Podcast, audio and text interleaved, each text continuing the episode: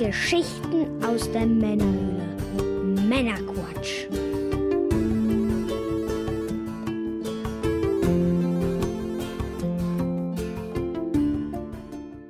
Willkommen zum Männerquatsch, zu einer Sonderfolge.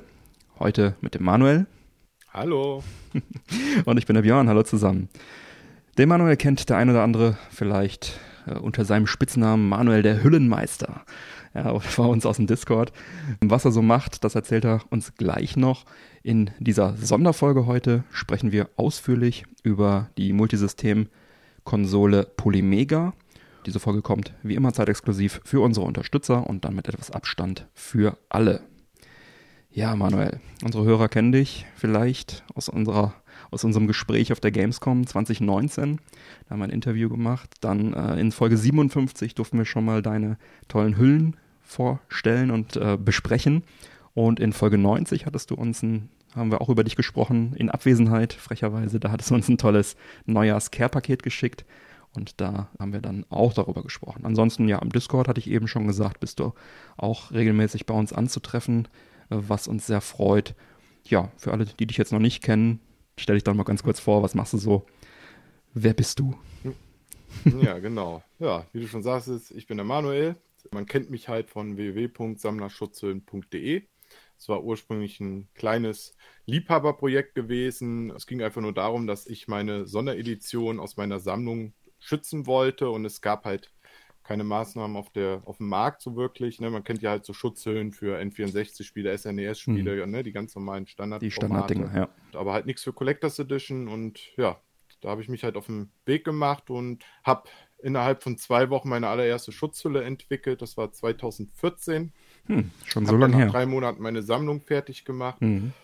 Und ja, dann habe ich mal geguckt, ob es auch andere Leute interessiert. Ja, und heute mache ich es halt erfolgreich nebengewerblich, neben meinem Hauptjob.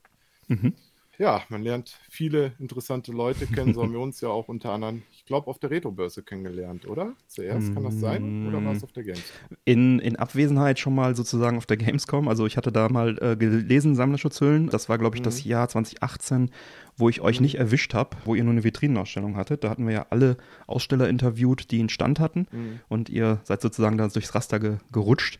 Da äh, wusste ich also schon, dass es jemanden gibt. Da hieß es, äh, weiß nicht, ob der hat sie, glaube ich, auch schon draufstehen. Ansonsten war noch dieses andere Projekt von euch.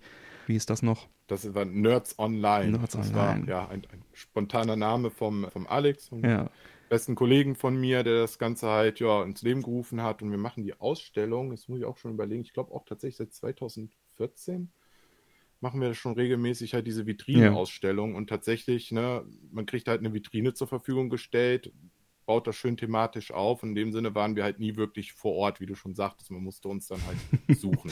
genau, und dann auf der Börse tatsächlich, dann auf der nächsten hatten wir uns dann, glaube ich, tatsächlich auch mal in, in echt äh, getroffen und kennengelernt. Ja, es müsste, müsste die Börse gewesen sein. In Oberhausen wahrscheinlich. Das war ja Oberhausen oder Bochum? Ich meine Oberhausen. Beiden. Ich sehe dich in diesem klassischen Gebäude dort in Oberhausen. Das ist ja immer diese, tolle Halle. war bestimmt da.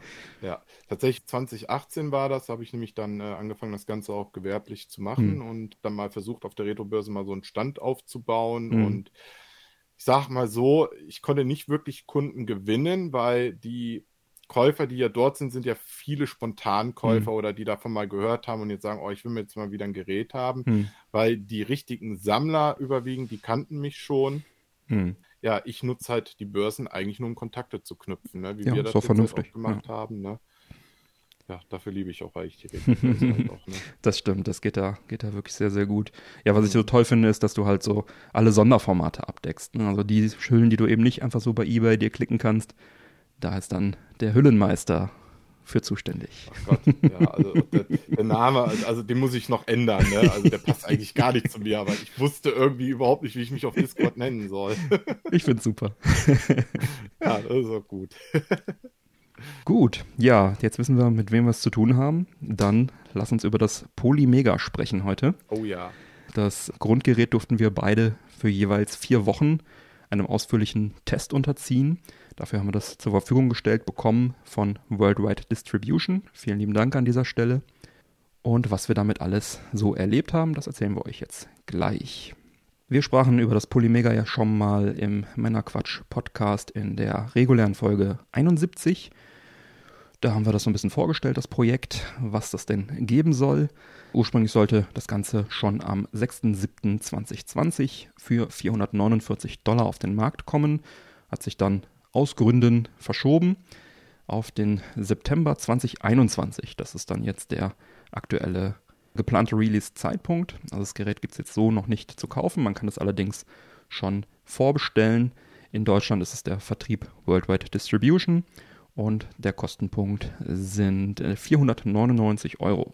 Über Worldwide Distribution kam ja zum Beispiel auch das Neo Geo Mini und das Astro City Mini jetzt erst kürzlich bekannt gegeben worden, dass es da auch über Worldwide Distribution kommt. Daher kennt die man die sogar, Jungs. wenn ich mich jetzt nicht irre, die sind sogar komplett für den Neo Geo Markt hier in der gesamten EU sogar zuständig. Ja, bin mir nicht ganz sicher, ob es gesamt EU ist oder nur einige Länder. Deutschland mhm. auf jeden Fall, weil die, mhm. wenn man englische Webseiten, UK-Webseiten liest, dann beziehen die sich doch fast immer auf die amerikanischen Vertriebswege, also hier Limited Run und so weiter. Einige UK-Seiten haben also kein Wort darüber verloren, dass es über Worldwide Distribution gehen könnte. Die haben halt alle sich immer auf, bei dem Astro City jetzt auf Limited Run bezogen, das mich auch gewundert hat, weil die ja wirklich nur so einen ganz limitierten Run gemacht haben, aber die scheinen mhm. da den Amis irgendwie näher zu stehen. Ich weiß leider auch nicht genau, wie es ist, aber ich denke, die Bestellung über die Webseite von, dem, äh, von WWD, äh, die kriegen auch eins geschickt, wenn die da bestellen. Also genau. gut. Was ist das Polymega? Das ist eine Multisystemkonsole, habe ich eben schon gesagt. Was verbirgt sich dahinter? Und zwar ist es von dem kalifornischen Hersteller PlayMagi. Ich will immer Pyjama sagen, aber PlayMagi heißen sie. Und ähm, das Ganze ist dann in Software emuliert. Es war also eine, eine FPGA Emulation geplant ursprünglich, diesem Field Programmable Gate Array, also eine Hardware-Emulation, wenn man so will, also dass dann halt der CPU sich programmieren lässt und dann wirklich sehr, sehr originalgetreu das Ganze dann auch emuliert. Und jetzt ist es eine Software-Emulation geworden. Dafür haben sie aber offizielle Lizenzabkommen mit Emo-Spezialisten wie Matt Nerven, Mesen, Kega, Fusion und MAME abgeschlossen. Das sind so die wohl einige der führenden Softwareentwickler in dem Bereich. Und die Hardware thront auf einem Intel Coffee Lake S-Series Prozessor mit 2 GB DDR4 RAM. Also das Grundgerät, das emuliert erstmal CD-Konsolen, nämlich die PlayStation 1, Mega Drive CD, Sega Saturn, TurboGrafx bzw. PC Engine CD, Neo Geo CD. Das ist erstmal das, was das Grundgerät in der Form, wenn man es so bestellt, dann emuliert und es ist modular aufgebaut. Das bedeutet, man kann vorne so ein Teil rausnehmen. Also es ist vorne so, so, so, so ein Baustein, den man rauslösen kann über dem Laufwerk. Und da könnte man dann, also in der Grundversion ist da so ein Dummy mit dabei und den könnte man dann austauschen gegen Modulkonsolen. Und diese Erweiterungsmodule würden dann NES, Super NES, Mega Drive, 32X, PC Engine bzw. Turbo Graphics 16 dann abdecken. Und die, dann schiebt man also dieses Erweiterungsmodul vorne drauf, tut natürlich vor den Dummy runter und dann hat man da also auch die ähm, Controller-Anschlüsse, die Original-Controller-Anschlüsse der jeweiligen Konsolen und kann dann die Originalmodule damit abspielen. So. Genau, das ist eigentlich so der Gegenpart, wenn man das so möchte, vom Retron 5. Ich denke mal, das ist ja so das bekannteste Gerät. Mhm. Ne? Da hat man ja die ganzen Module ja auf einmal kann man die ja genau. reinstecken. Ne? Und hier ist es halt umgekehrt. Einmal, ne? ja. Hier sind die Disk-Systeme alle verfügbar und ja, die modulbasierten Systeme, die muss man dann halt genau. einzeln modular noch anbinden. Genau, also da würde man dann auch diese ähm, Erweiterungsmodule für 99 Euro dann pro System nachkaufen können. Dem Grundgerät, also dieser CD-Grundfassung, liegt erstmal ein Funkcontroller bei. Der erinnert so ein bisschen an PlayStation-Controller, so vom, vom Aufbau her, also zwei Analogsticks in der Mitte und ist recht ergonomisch geformt auch. Und den Erweiterungsmodulen liegen dann jeweils USB-Controller bei, die dem jeweiligen System so ein bisschen nachempfunden sind. Also beim NES dann ein viereckiger Controller mit zwei Knöpfen. Beim Super Nintendo so ein leicht abgerundeter mit entsprechend vier bzw. sechs Action-Knöpfen und so weiter. Genau, also zwei Controller kann man da dann jeweils anschließen, maximal auch die Originalen natürlich. Ja, dann sind ein paar Spiele bei dem Grundgerät auch vorinstalliert. Manuel, magst du uns mal kurz mitteilen, welche das sind? Genau, Webseite. Sind, äh, Das sind tatsächlich eher unbekannte Titel. Also mir waren sie zumindest sehr unbekannt. Es gibt einmal das Spiel 40 Wings und Mhm. das Spiel Viper. Das sind jeweils PS1-Spiele. Mhm.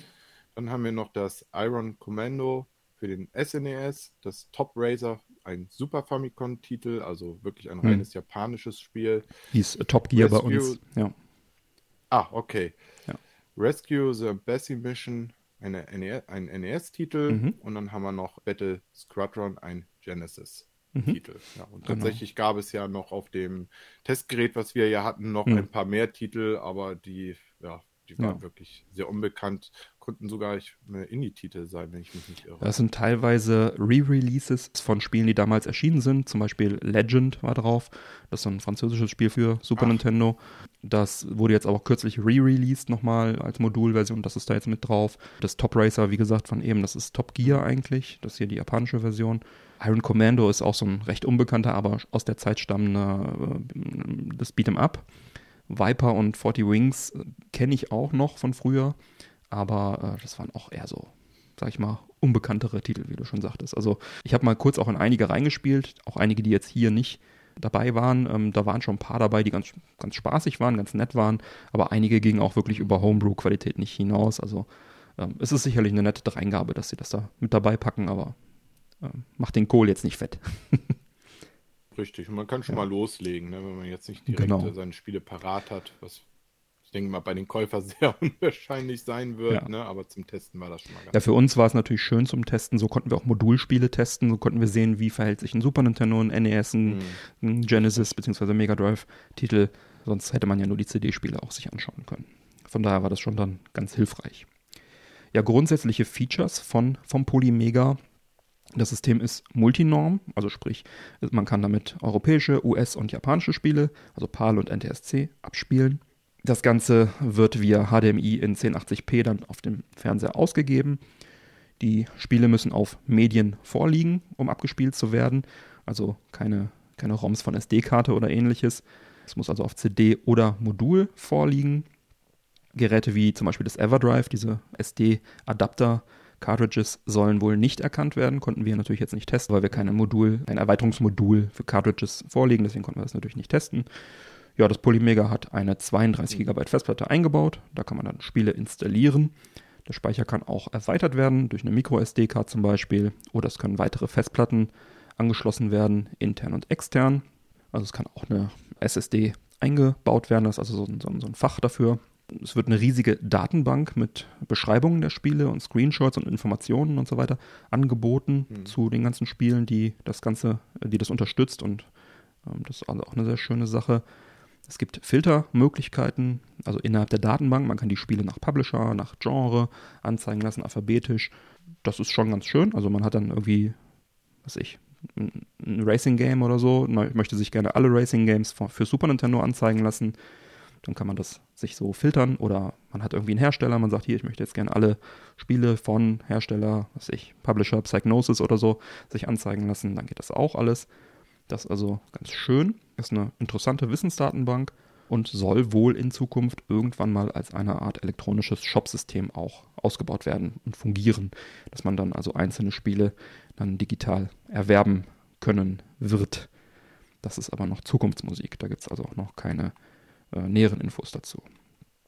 Wenn man jetzt Spiele hat, die eine Zusatzhardware benötigen, wie eine RAM-Cartridge oder sowas, beim Saturn gibt es ja sowas, oder eine MPEG-Card, das wird hier nicht unterstützt. Da hat man also keine Möglichkeit, das irgendwie hier reinzufummeln. Das wäre wahrscheinlich dann auch ein bisschen zu sehr Nische. Ne? Also ich meine, gut, RAM-Cartridge wäre vielleicht noch recht cool gewesen, aber gerade die MPEG-Card, ähm, ja, gut. Bei den Modulkonsolen, hatten wir eben schon gesagt, können Originalcontroller genutzt werden. Bei den CD-Konsolen geht das leider nicht. Ich habe auch mal beim Support nachgefragt, ob da vielleicht irgendwas geplant ist oder was die dazu meinen. Mhm. Das ist ja schade, dass das nicht funktioniert. Und sie sagen, es sei potenziell möglich, dass es da in Zukunft vielleicht einen Adapter geben könnte. also keine Ankündigung, aber wäre ja schön, wenn das käme. Und ja, auf die Feinheiten dann beim Spielen und so weiter gehen wir jetzt gleich im Praxistest erstmal ein.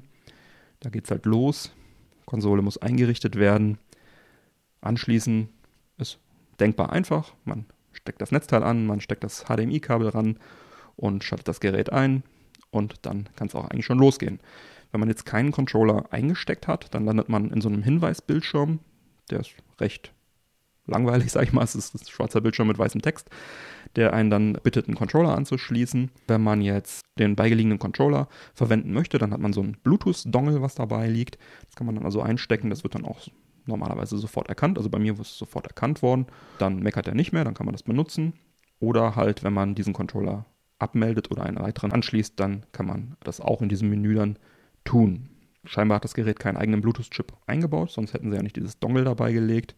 Aber das funktioniert soweit erstmal ganz gut. Als nächstes will das WLAN eingerichtet werden.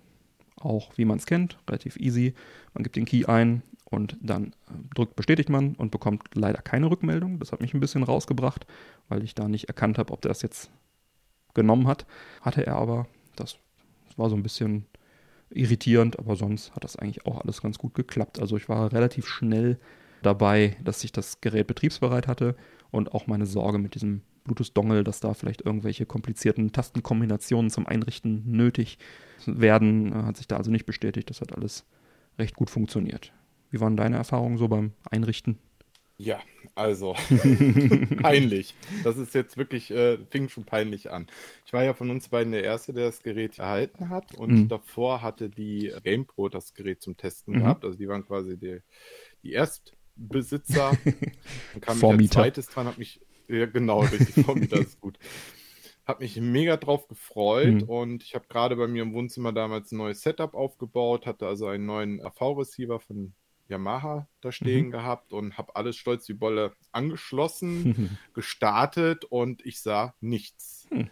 Und dann liefen auf einmal ein paar Punkte durchs Bild mit einer, ja, mit einer Warnmeldung, irgendwie das Bild kann nicht korrekt dargestellt werden. Okay. Und ich dachte, das kann jetzt nicht wahr sein. Ne? Jetzt hast du endlich das Polymega da und es funktioniert nicht. Gestöpselt und gestöpselt und nichts. Hm. Ich war echt verzweifelt, habe mhm. umgestöpselt, es funktionierte immer noch nicht. Und ich habe, frag mich nicht warum, ich habe es nicht direkt in den Fernseher gesteckt. Auf die Idee kam mhm. ich irgendwie nicht erstmal. In den Receiver erstmal. Ja, nach einer Stunde kam ich dann auf die Idee.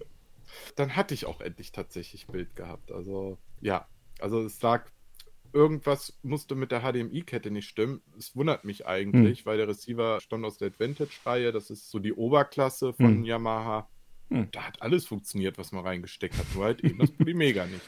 Tja. Ja, okay. Das Rätsel habe ich auch bis heute nicht gelöst bekommen. Ich hm. weiß nicht, woran das jetzt im Endeffekt lag. Und daraufhin habe ich es dann halt mit hoch ins Arbeitszimmer hm. genommen, am Monitor angeschlossen. Dann ging der Controller nicht.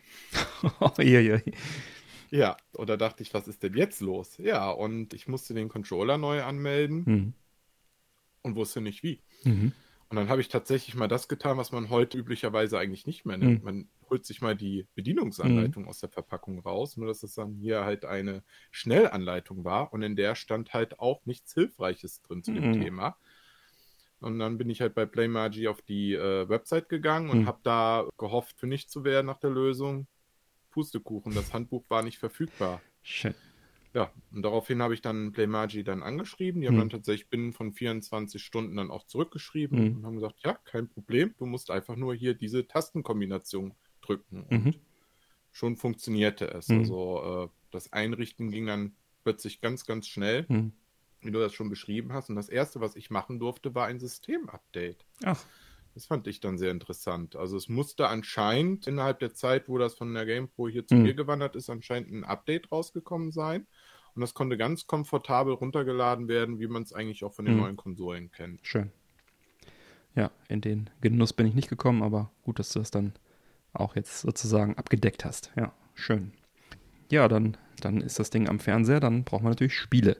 Müssen wir Spiele ran schaffen. Mit den paar vorinstallierten kriegt man ja den Abend nicht rum. Also erstmal dann Spiele rangeschafft. Ich bin erstmal bei mir in, in meinen äh, Gaming Room gelaufen und erstmal äh, viele CD-Spiele aus den Regalen raus. Ja, das und das, ach, das hast du auch mal lange nicht mehr gespielt. Kann dann also da mit einem riesen Haufen Spielen dann äh, erstmal wieder zurück. Habe das Ganze im, im, Wohnzimmer angeschlossen gehabt, äh, größerer, neuerer Fernseher als im, im Game Room. Ja, dann erstmal da die Spiele aufgetürmt ja, und grundsätzlich ist es ja so, du kannst die Spiele entweder direkt von der CD oder dann von dem Modul, wenn man ein Modul, äh, Modul, Modul hat, abspielen. Und dann gibt es erstmal laute Geräusche. Das hat mich ein bisschen besorgt, ehrlich gesagt. So laute CD-Geräusche war ich auch eigentlich nicht mehr gewohnt.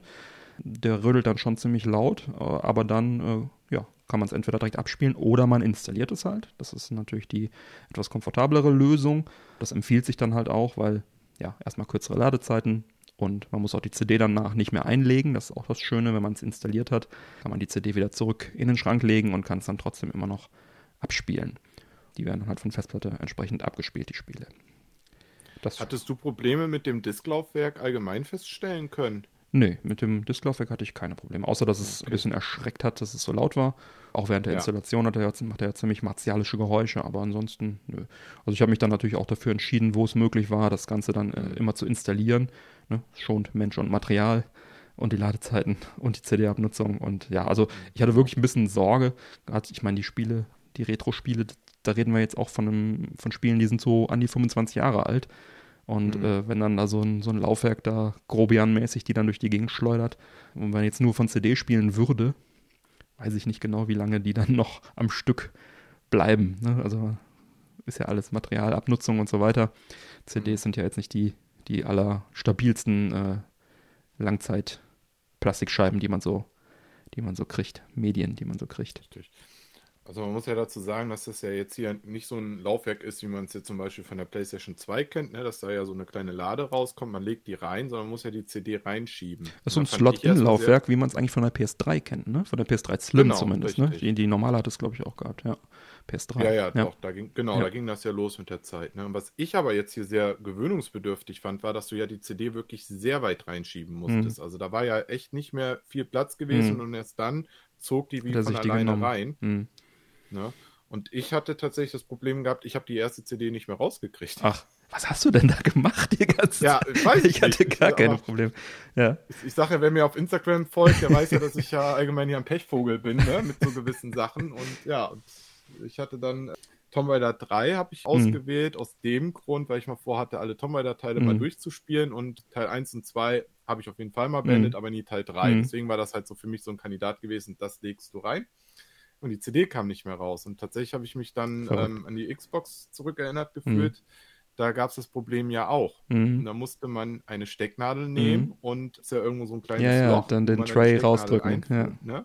Genau, richtig. Und äh, das musste ich tatsächlich da auch machen. die CD kam zum Glück raus. Verrückt. Ja, ist danach dann nicht nochmal passiert. Ja, aber ist mir auch ja, nicht passiert. Ein, nee. ein Einstieg. Verrückt. ja, wo ich mich allerdings direkt Total. mal gewundert habe, als ich Gran Turismo reingeschmissen habe, hat er mich erstmal gefragt, welche Version ich denn gerne installieren möchte. Ob ich die PAL okay. US oder die japanische installieren möchte. Ich habe die PAL-Version reingeschoben.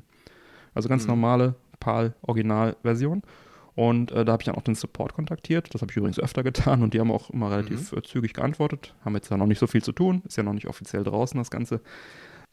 Da haben die halt gesagt, wenn das so, wenn es der Fall ist, dass dasselbe Spiel sozusagen identisch, in identischer Form in verschiedenen Regionen verkauft wurde. Also das sind dieselben Daten. Dann erkennt das das Polymega halt auch und dann fragt er dich, welche du gerne möchtest. das ist äh, bei Gran Turismo zum Beispiel, das läuft, denke ich mal, in allen Regionen einfach auch in 60 Hertz von vornherein, nehme ich an, dass es so ist. Und da scheint, also bei Gran Turismo scheint es der Fall zu sein, dass äh, das in allen Regionen dann in der identischen Version veröffentlicht wurde. Interessant.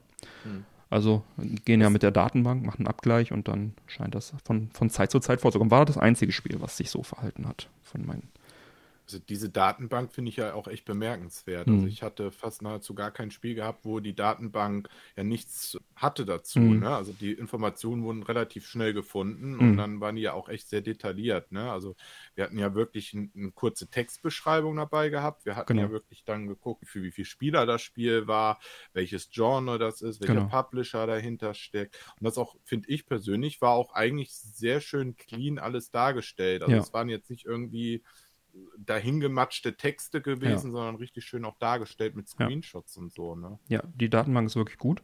Über 9000 Titel soll sie angeblich beinhalten. Hatte ich in irgendeinem Blog mal gelesen, im Vorbericht. Wahrscheinlich sind es mittlerweile mehr. Kommen ja auch ständig welche dazu. Ich hatte ein paar, die nicht erkannt wurden, komme ich nachher drauf. Man sollte vielleicht noch erwähnen, man kann nur originale Spiele installieren. Der erkennt also, dass eine Kopie gegebenenfalls Richtig. drin liegt. Habe ich natürlich auch mhm. ausprobiert. Ne, meiner journalistischen Sorgfaltspflicht sozusagen nachgekommen. das liegt aber dann daran, also wenn das Spiel entweder eine Kopie ist oder nicht in der Datenbank drin ist, bekommt man trotzdem die Option, es abzuspielen von CD. Mhm. Bei einer Kopie funktioniert das in der Regel sehr, sehr gut. Bei Spielen, die nicht in der Datenbank drin sind, kann es da zu Problemen kommen, weil der Emulator da vielleicht nicht drauf optimiert ist etc. Da komme ich, wie gesagt, gleich dann noch dazu. Was auch noch wichtig ist zu erwähnen, ist auch, wie gespeichert wird. Also tatsächlich ist es so, du kannst ja natürlich ganz normal speichern, wie man es hm. immer kennt, von den einzelnen Spielen.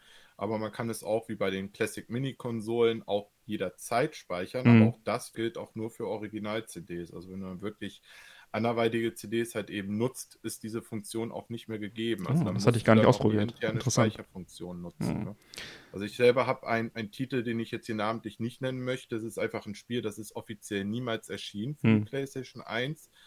Ne? Ist so ein, äh, hm. so ein, so ein schöner äh, äh, ja, Beat'em Up, sage ich jetzt mal. So Wu-Tang-mäßig, ne? Nur ohne Wu-Tang-Charakter. Äh, so ungefähr, genau. Ne? Mit sehr skurrilen Charakteren. Und das Spiel wurde ja komplett fertig programmiert und das lief einwandfrei auch auf dem Polymega. Und man konnte es auch hm. speichern, aber halt nur innerhalb des Spiels selber, wie es halt auch sich gehörte. Ja, genau, ja. Die Installation an sich der Spiele dauert äh, auch einige Minuten. Also das ist, hm, lässt sich da ein bisschen Zeit, das Laufwerk.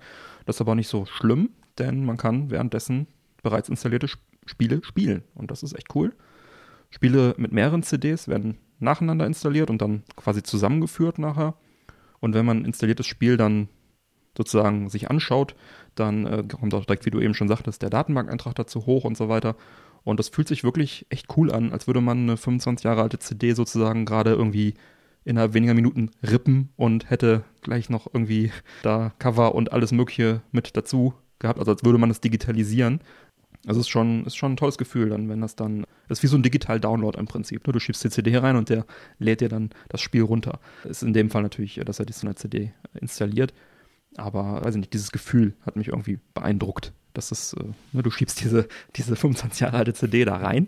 Der macht irgendwas. Ja, du kannst währenddessen sogar spielen. Ja, ja. Was ich auch gemacht habe. Ich habe immer dann ins eins installiert und das an, ein, ein weiteres dann gespielt, sozusagen während der Zeit. Ne? Mhm. Ne? Weil ich doch einige Spiele, ich glaube um die 50 Spiele, habe ich dann doch drauf gehauen um auch möglichst breit das abzudecken, das Ganze. Ja, und auf einmal war es da und dann konntest du die CD wieder wegräumen und du konntest es trotzdem spielen, du hattest trotzdem diese Einträge, die Screenshots. Das war schon beeindruckend. Das erinnert mich jetzt irgendwie an die PS3-Zeit, ne, wo man ja auch die PS1-Spiele ja einlegen konnte. Ne? Mhm. Da hätte man sowas auch gut gebrauchen können. Ne, ja, das wäre echt cool gewesen, ja. Wenn man es da auch hätte was installieren mich noch können. begeistert hat, dass das Polymega toppt sogar noch die, die PlayStation 5 und die Xbox Series X.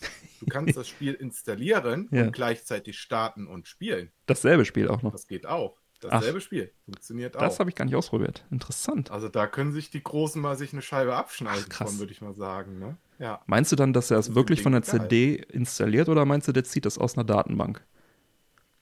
Weil bei einer, bei der, ist es nicht bei der Xbox One auch so, dass du, wenn du ein Original 360-Spiel einlegst, dass er dann sozusagen nur erkennt, ah ja, du möchtest das Spiel installieren und zieht es dann mhm. online vom Server runter, die optimierte genau. die Emulationsversion, die, die abspielen kann sozusagen, mhm. und du brauchst dann nur noch die CD, um es später zu starten. Meinst du, das ist hier so ähnlich oder meinst du, der nimmt wirklich, weil der, der macht nee, ja so viel Krach, ne, die ganze Zeit, also was macht ja, er dann dann? Ja, der kopiert es, nee, also ne? der, der erstellt ja ein eigenes Image. Das ist ja ein eigenes Format. Ne? Mhm. Damit soll man wohl nichts anfangen können, angeblich. Ne? Also mhm. ist jetzt nicht sowas, als wenn man jetzt mhm. eine Disk vom PC rippt oder so, ne? ein Image erstellt. So soll das eben nicht sein.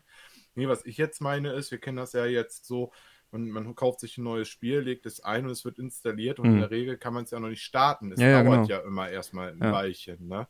Genau, bei der Xbox kann man es dann irgendwann starten, ne, wenn er ein Drittel oder so installiert hat. Genau, richtig. Ja, aber ja. hier kann man es direkt ja. starten, sagst du? Ja, oder ich muss jetzt an, an Call of Duty äh, Cold War denken auf der PS5, mhm. wo hm. man die Kampagne in drei Parts runterladen mhm. konnte und nach, mhm. nach einem Part installieren, konntest du ja schon mal starten. Ne? So, und hier ist natürlich jetzt ne, von der Datenmenge nicht vergleichbar, aber trotzdem, man legt das Spiel ein, man hm. installiert es und spielt es sofort. Ja. Währenddessen ist installiert. Also das war dem Ding egal. Krass. Funktionierte einfach. Auf die Idee bin ich gar nicht gekommen. Ich hatte ge nicht gedacht, dass das geht. Ja. Krass. ja, spannend. Ja, schön. Ja, siehst du, gut, dass wir es beide ausprobiert haben. Wir haben jetzt schon, schon mehrere Punkte Fall. entdeckt, die der andere nicht gemacht hat. Ja, genau, also standardmäßig wird das Ganze ja auf der internen Festplatte gespeichert. Diese 32 Gigabyte sind relativ schnell voll. Also man gerät quasi sofort in Speichernot. Was ich auch ein bisschen ungünstig finde, Also, weil es waren ja schon einige Spiele vorinstalliert. Ich habe dann zwei, drei Spiele installiert und schon war das Ding im Prinzip voll. Dann habe ich gedacht, okay, dann löschst du halt ein paar Spiele, die du eh nicht brauchst. Dann wurde einem aber nicht angezeigt, wie viel Speicher die belegen, beziehungsweise wie viel Speicher frei wird, wenn ich dann jetzt dieses Spiel lösche. Das heißt, man löscht dann sozusagen nach, hm. nach Gefühl zwei, drei Spiele. Und es gibt halt PlayStation 1 Spiele, die auch nur 50 oder 70 Megabyte gebraucht haben auf einer CD. Ähm, dann interessant, weil beim Installieren wird es dir ja angezeigt. Beim Installieren wird es ne? angezeigt, wie genau. Wie groß die Datei ist, ne? sogar ziemlich genau. Genau, damit du weißt, wie viel du sozusagen verbrauchst. Ja, also das fand ich dann ein bisschen suboptimal, was das angeht. Mhm. Aber das Speicherproblem kann man relativ easy lösen. Also ich habe jetzt einfach noch eine 128 Gigabyte Micro SD-Card rumfliegen gehabt. Die habe ich einfach hinten reingesteckt. Da ist so ein kleiner Micro mhm. SD-Card-Slot hinten. Würde zum Beispiel auch mit einer USB-Festplatte oder einem USB-Stick oder sowas, würde das natürlich auch gehen. Habe ich einfach hinten reingesteckt. Die blieb dann auch während der gesamten Testzeit drin. Und damit bin ich schon sehr, sehr weit gekommen. Also die rund 50 Spiele, die ich eben erwähnt habe, die konnte ich da wirklich lockerlässig drauf installieren, teilweise mit mehreren CDs. Und da war immer noch sehr, sehr viel Platz frei. Also mit so einer 128 Gigabyte Karte kommt man schon recht weit. Je nachdem, wie viele Spiele man plant zu installieren, kann man da entsprechend dann ja mit Festplatten und so weiter noch, noch nachbessern. Wie hast du das mit dem Speichernotstand gelöst? Hm. Erstmal gar, also überhaupt gar nicht. Okay. Das ist ein ganz einfacher Grund. Ich habe mir da überhaupt keine Gedanken gemacht, weil ja, ich war am überlegen, ich wollte ja halt einfach nur mal ausprobieren und hm. testen, weil für mich hat das erstmal gar keinen Sinn gemacht, meine Spiele jetzt irgendwie hm. auf einmal zu installieren, weil ich muss das Gerät ja wieder nach vier Wochen abgeben. Ist klar, ja. Da war meine Motivation sofort wieder down. Tatsächlich diese 32 Gigabyte, die sind, wenn wir mal ehrlich sind, schon ein bisschen lachhaft. Hm. Wenn ich das jetzt richtig gesehen habe, ist das ja diese, dieser MM2-Speicher, der ja irgendwie direkt drauf gesteckt wird. Ja, das soll ja allgemein genau, ein bisschen teurer auch hm. sein. Ne? Ja, gut, aber es gibt Micro-SD-Karten bis 500 Gigabyte dann packst du dann noch eine 128er ja. SSD rein oder so. Also das, oder einfach eine Terabyte USB-Festplatte. Äh, also, also ich ja, denke, das, das, sollte heutzutage kein Problem mehr sein. Da, es ist ein bisschen ja, blöd, dass es nicht standardmäßig egal. kommt, aber dass es so flexibel ist. Du kannst auch einen USB-Stick mhm. reinstecken. Es gibt USB-Sticks, die sind ein paar Millimeter dick. Ne? Die, die, siehst Richtig. du kaum. Die kannst du auch einfach hinten reinstecken. Hatte ich bei der Wii U zum Beispiel immer gemacht. Habe ich dann einfach mhm. so einen total kleinen, den du kaum gesehen hast, zack, hinten rein direkt den Speicher entsprechend erweitert. Also da mache ich mir also die wenigsten Sorgen. Wahrscheinlich hätten sie sonst das Ding noch 100 Euro teurer machen müssen. Und das wäre dann auch. Das, das ist der Punkt. Ne? Wir dürfen jetzt immer noch nicht vergessen, werden wir auch noch nachher besprechen, was den Preis, ob der gerechtfertigt ist. Ne? Aber mhm. Fakt ist, wir reden hier von einem Produkt, was ja jetzt nicht millionenfach produziert wird. Und irgendwo muss da auch ein bisschen gespeichert, äh, gespeichert werden, gespart werden. Genau. Und wie du schon sagst, ne, heutzutage Speicherplatz kostet kein Geld, man hat hier wirklich die ja. Wahl, ne? Ja. Ob man jetzt per USB, ob man die SSD direkt reinschraubt, ob man jetzt irgendwelche ollen USB-Sticks, die man noch da hat, ne? Ja. hat natürlich nachher auch was mit der Geschwindigkeit genau. zu tun. Aber man kann 5 Euro ausgeben oder auch 500 Euro für genau. nochmal für einen Speicher. Aber das bleibt jedem selber überlassen. Ich meine, es ist ja letztendlich im übertragenen Sinn bei der Xbox äh, Series X ähnlich. Da ist was da drin? Ein Terabyte ist da, glaube ich, drin, ne? Oder ist genau, fünf, ja. oder so. Und das ist natürlich heute bei den Super HD Megaspielen auch nicht mhm. mehr so ultra viel. Da soll es ja auch mit. Memory Sticks nachher nachrüsten, die dann auch wieder ein Heidengeld kosten. Also Richtig. im übertragenen Sinn. Ich will jetzt gar nicht da weiter abschweifen, aber mhm. ja, das Speicherproblem. Nein, oder ne, nehmen wir auch die PS5 mal noch als Gegenpart. Mhm. Da kann man zwar auch anschließen, was man möchte, aber du kannst halt keine PS5-Spiele drauf installieren. Mhm. Da gehen ja dann nur die PS4-Spiele. Mhm. Ne? Und ja, die Polymega, dem ist es halt völlig egal. Ne? Ja. Da können wir einfach, ja, als, äh, als Nutzer das einfach selber entscheiden, was wir nutzen genau. möchten. Ne? Zu den 50 Zeit. Spielen, die ich da genannt habe, etwa, also über den Daumen, ob das jetzt 53 waren oder 48, weiß ich jetzt nicht mehr. Ich habe das natürlich gemacht, um eine möglichst breite Range an, an verschiedenen Spielen auch zu installieren. Also von auf die verschiedenen Systeme aufgeteilt ist es ja dann schon wieder gar nicht mehr so viel. Dann wollte ich natürlich mal irgendwie ein etwas schwieriger zu emulierendes Spiel auch dabei haben. Eins mit Voxel, eins mit einem HD, mit einer HD-Auflösung, eins, äh, was vielleicht äh, besonders anspruchsvoll auch ist von 3D und von 2D und so weiter. Und natürlich auch ein paar Spiele, wo ich mal einfach wieder Bock drauf hatte ohne dass ich da jetzt fünf, fünf Konsolen wieder umstöpseln muss. Ich habe zwar grundsätzlich alles bei mir angeschlossen soweit, aber muss dann doch irgendwie ein paar Handgriffe machen. Dachte ich mir, komm, jetzt hast du ja einmal kurz alles da am Laufen, dann kannst du noch mal ein Ründchen äh, Robotron zocken oder so. also das, das müssen wir jetzt auch noch mal hier mal zwischenschieben. Das ist ja wirklich so, das ist ja das erste Mal, dass wir hier ein Plug-and-Play-Gerät haben, das einfach CD-basierte Systeme abspielt. Das ja. gab es bisher noch nie. Ja, ne? Und äh, Retail nicht, ja, ja, deswegen kann man das ja jetzt so schön nutzen. Genau. Genau, das wird sich, werden wir nachher sicherlich auch nochmal etwas ausführlicher drauf eingehen. Ja, dann haben wir noch die Sache mit den Controllern. Bevor wir jetzt also äh, zocken können, müssen wir natürlich auch erstmal noch äh, entsprechende Controller anschließen. Den beiliegenden Controller habe ich ja eben schon gesagt, das ist relativ äh, easy, den anzuschließen. Der ist auch ordentlich verarbeitet. Das Steuerkreuz, das digitale, fand ich jetzt nicht so richtig gut, brauche ich aber für viele der Retro-Spiele. Deswegen würde ich den mal so als mittelmäßig tauglich abstufen. Also der liegt gut in der Hand, meiner Meinung nach. Der ist äh, recht ergonomisch und hat auch entsprechend so einen Menüknopf, halt, wo du ins Polymega-Menü kannst und so weiter.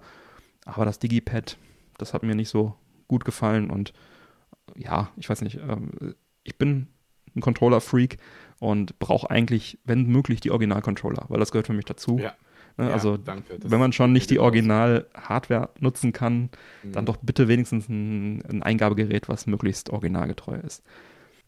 Meine erste Wahl momentan, was Third-Party oder Bluetooth angeht, ist momentan der 8-Bit-DO-Controller SN30 Pro Plus.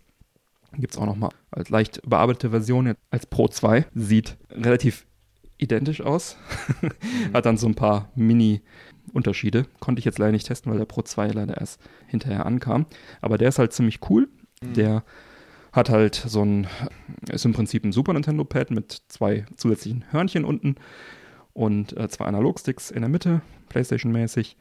Und aber das Nintendo Tastenlayout, den mag ich sehr, sehr gerne, weil er halt auch ein vernünftiges Digipad hat und halt auch für 3D-Spiele zu nutzen ist. Also war das mhm. sozusagen mein, mein erster Versuch, den anzuschließen. Das geht natürlich nicht mit dem beiliegenden Dongle, weil das geht wirklich nur mit, mit dem beiliegenden Controller. Dafür braucht man dann einen weiteren Adapter. Da gibt es zum Beispiel den 8-Bit-DO Wireless Bluetooth Adapter. So ein USB-Dongle, das hatte ich zufällig auch noch rumliegen. Mit dem bekommt man theoretisch so ziemlich jeden Controller an so ziemlich jedes Gerät und halt auch eben diesen. Ohne den Adapter ist man halt auf USB-Controller limitiert, die man also da mit USB dann ins Polymega einstecken kann. Genau, also äh, den, den habe ich ja ausgiebig tatsächlich getestet. Ähm, weil ich selber, ich bin halt, haben, du hast es gerade eben erwähnt, hm. also ich brauche auch eigentlich immer einen originalen Controller in der Hand. Ich werde hm. mit anderen nie warm. Ich kann es nicht beschreiben. Das ist, wie sich das Material anfühlt. Das ist das, das Gewicht auch hm. zum Teil. Ne, das fand ich jetzt halt hier auch beim Polymega, bei dem Controller auch, ja, wie du schon sagst, halt ein Mittelmaß hm. halt. Hm. Ne? Also das, das, fühlt sich halt nicht an wie die Controller, die man gewohnt genau. ist. Genau. Und ich habe mir dann auch tatsächlich ganz schnell den, den Bluetooth-Adapter mir dann auch zugelegt. Mhm. Knappe 16 Euro oder was der gekostet hat. Ja, der war nicht so teuer, ja. Ich hatte den schon ewig. Nee, wirklich ja. nicht. Ne? Dann muss man ja noch das neue Update drauf genau. ziehen, tatsächlich. Dann worauf muss man achten. Und ich habe dann wirklich ja, meine Controller durchgetestet. Ich hatte den Switch Pro Controller damit angeschlossen. Genau, den habe ich, ich auch ausprobiert. Der ging ohne also Probleme. Den DualSense Controller dran. Mhm. Den Xbox One Controller, also ja genau, One X Controller, der bei der Cyberpunk Edition dabei lag, den Series mein Xbox, X Controller. Mein Xbox Controller ging nicht, also weder der Elite ja. 1 noch der Xbox 360 noch der Xbox One Standard Controller und auch nicht der Elite 1 für die One. Mhm. Die gingen alle nicht. Und der Support hat mir auch äh, da geflüstert, dass die auch offiziell gar nicht unterstützt werden. Ja, komisch. Also ja gut, du hast den Series X, also vielleicht hat der wieder ein anderes Bluetooth-Protokoll drin. Moment, jetzt muss ich doch mal durch. Ich muss korrigieren, den Series X hatte ich doch nicht, sondern den One X Controller. Der ging. Ich habe auch ein Beweisvideo, werde ich ja dann auch nach den Aufnahmen hier schön alles brav auf Instagram hochladen. Mhm. Genau, der One X Controller. Vielleicht hat der, der One lief. X dann also, wieder einen anderen Chip drin, weil ich weiß, dass der Elite und der Standard ja. One, die haben auch wohl unterschiedliches Bluetooth irgendwie Protokolle drin oder wie auch immer. Ich habe die auch alle äh, auf die neueste Version hochgehievt und so weiter, auch die ja. ganzen Adapter. Ging leider nicht, ne. Man muss ja auch sagen, die meisten Controller, wenn sie nicht äh, als eigene Controller erkannt werden, würden vom Polymega als Poly Polymega Universal Wireless Controller erkannt. Das heißt, mhm. auch mein 8-Bit-DO-Controller ist ja erkannt worden und der hat sich dann verhalten wie ein Polymega Universal Wireless Controller. Und äh, mhm. das war dann natürlich, war gut, hat super funktioniert, ohne Probleme. Allerdings hat er natürlich das, der Polymega Controller hat das Xbox Layout, Tastenlayout. Ne, also ähm, bei Nintendo und Xbox sind die Tasten ja vertauscht. Also da hast du A und B ist vertauscht und X und Y ist vertauscht. Mhm. Zwischen Richtig. Nintendo und, und, und Xbox Layout. Und der Polymega Controller nutzt das Xbox Layout, der 8-Bit-DO, e den ich dran hatte, das Nintendo-Layout. Also waren dann die angezeigten Tasten immer die falschen. Da musste man immer hier äh, nochmal schauen, welche dann jetzt wirklich zu drücken sind. Das war jetzt kein Problem, weil ich hatte auch den Polymega-Controller vor mir liegen, also konnte ich gucken, okay, der will, dass ich X drücke. Okay, X ist hier äh, Y. Gut, kann man sich auch eigentlich merken, aber ja, wenn man sich mal nicht sicher war. Ne? Das ist, ähm, ja, so ist es halt. Also die werden, viele werden als Polymega Universal Wireless Controller erkannt und es gibt ein paar, die auch als, als das, was sie sind, erkannt werden. Werde ich gleich nochmal näher drauf eingehen. Da hast du ein bisschen mehr Auswahl letztlich zu bieten. ja, ich habe auch nicht lang nicht alles probiert, was ich, was ich rumliegen hatte, weil irgendwann äh, ich auch keinen Bock mehr, die ganze Zeit nur Controller auszuprobieren. Aber so ein paar, wo ich halt einfach äh, neugierig war, habe ich dann doch angeschlossen. Ich war sehr erfreut, dass der Switch Pro Controller auch wunderbar funktioniert, wie du es gerade gesagt hast. Oh ja. Und ist ja auch ein sehr schöner Controller. Weil es ist ja auch so, es gibt beim Polymega diesen Menü, diesen Polymega-Menü-Knopf. Den mhm. hat ja auch nicht lange nicht jeder Controller. Bei dem 8-Bit-DO-Controller ist halt hier so ein 8-Bit-DO-Menü-Button, generischer Menü-Button mhm. drauf. Und der hat halt zum Glück auch dieses Menü getriggert. Das heißt, da war ich dann wirklich mhm. sehr komfortabel auch unterwegs. Wenn man keinen solchen Knopf hat auf seinem Controller, der aber irgendwie erkannt wird, dann muss man halt so eine Tastenkombination durchführen, die natürlich auch, wenn überhaupt, nur versteckt im Handbuch ist. Ich habe es, wie gesagt, diese Schnellanleitung hast du ja schon auch eben erwähnt, da habe ich die nicht mhm. drin gefunden. Der Support sagte mir, steht auch im Handbuch, ne? Ja, weiß ich nicht. entweder, das gibt's ja doch nicht. Ja, entweder habe ich es wirklich übersehen und die meinten die Schnellanleitung, weil die habe ich nur mal durchgeblättert, da stand nur drin, wie man HDMI-Kabel in den Fernseher steckt. Richtig. Und das wissen die meisten ja, ne Manuel? Ja, genau. Aber eventuell, vielleicht ist es ja verloren gegangen, wir haben es einfach nicht mitgekriegt. Genau, vielleicht liegt es bei der, bei der, beim GameStar oder, nee, GameStar oder wo, wer hat es vorher gehabt? Game, äh, GamePro war GamePro, vielleicht liegt es bei denen noch rum. Jedenfalls habe ich dann auch wild einfach rumgedrückt und dann eine Tastenkombination gefunden, die dann dieses Menü auch triggert. Das war, glaube ich, nach oben und irgendein Action-Button. Geht also auch. Ja. Äh, hoch und Start war es, glaube ich. Ja. Wenn man wild rumdrückt, dann findet man es schon. Dann dachte ich mir, hey, du hast ja noch einen coolen 8-Bit-DO-Controller rumliegen, nämlich den SFC30 von 8-Bit.do. Das ist im Prinzip ein Super Nintendo Pad-Nachbau. Also der sieht wirklich eins zu eins wie das Super Nintendo Pad aus, nur halt entsprechend ohne Kabel und steht nicht Super mhm. Nintendo drauf, sondern Super 8-Bit-DO oder sowas. Durften sie danach auch in dieser Variante nicht mehr verkaufen. Heutzutage sind die dann halt irgendwie schwarz-grau oder bunt. Aber genau dieses mit den bunten Super Nintendo-Knöpfen gibt es nicht mehr. Ist aber auch nicht schlimm, lief nicht. Also hat er nicht erkannt, was mich halt gewundert hat, weil den einen 8-Bit-DO-Controller erkennt er, den anderen nicht. Mhm. Dann gibt es ja noch die Super Nintendo-Pads auch von Nintendo selber für die Switch. Ah, stimmt. Ne? Das wäre auch schön gewesen, aber hat er auch nicht erkannt. Ach, ärgerlich. Dann hatte ich mehr Glück mit dem Official Sega Saturn USB Control Pad von Retrobit. Den hat man in Folge 46 mal vorgestellt. Retrobit hat ja die offizielle Lizenz von Sega zum Nachbau von den offiziellen Controllern äh, gekauft und somit konnten sie also diesen Saturn USB Controller dann auch relativ originalgetreu nachbauen. Das Mega Drive Mini enthält ja auch Retrobit-Controller. Die gehen also wohl auch, habe ich nicht ausprobiert, aber wurde mir auch mal bestätigt von, von äh, Pyjama, äh, Playjama, Play, wie heißen sie? Playmagi. Playmagi, genau. Ehrlich. Ja, und der Saturn-Controller ersetzt halt den Mega Drive-Controller auch äh, optimal. Dieser Saturn-Controller, den ich da hatte, das ist halt dieses Modell 2, ist eh einer meiner Lieblingscontroller. Deswegen mhm. habe ich da gar nicht groß irgendwie mit drei Button Mega Drive-Pads dann rumexperimentiert. Ich hatte sogar, nochmal zu dem Thema Xbox-Controller, ich habe auch noch so einen Adapter für den 360-Controller, dass du da, der ist eigentlich für einen PC, so, so ein USB, äh, so ein Bluetooth-Dongle. Den steckst du mhm. per USB in den PC und mhm. dann kannst du deinen 360-Controller mit dem PC benutzen. Mhm. Hatte ich damals geholt für den Amazon Fire TV, für den stationären. Ach. Damit habe ich den da nämlich dran gekriegt. Und der ging auch jetzt in dem Fall in der Kombination leider nicht vielleicht auch wieder schon etwas ältere Technik, aber ja. was man ja auf jeden Fall schon mal zusammenfassen kann, ist ja wirklich, ne, wie viele tatsächlich jetzt funktionieren. Also da haben wir ja wirklich jetzt, äh, ne, also für, für die Leute, die sammeln, ich glaube, da findet sich gerade jeder irgendwo ein bisschen wieder in, den Controllern, die wir hier aufgezählt haben, ja. oder? Das ist doch ja, Luxus. Hattest du sonst noch einen ausprobiert? Schön. Ich hatte, glaube ich, eben, da ging das so ein bisschen durcheinander, nicht, dass da was unterging. Ja, ja ich habe jetzt gerade noch mal hier geguckt, den DualShock 4, den PS4-Controller, der lief auch ohne Probleme. Der lief auch, schön. Den konnte man auch wunderbar nutzen. Cool. Ja, offiziell, also ich hatte auch nochmal nachgefragt am Support, offizielle mhm. Liste ist also der äh, Sega äh, Retrobit Genesis Controller mit auch mit 2,4 Gigahertz Version, mhm. nicht Bluetooth.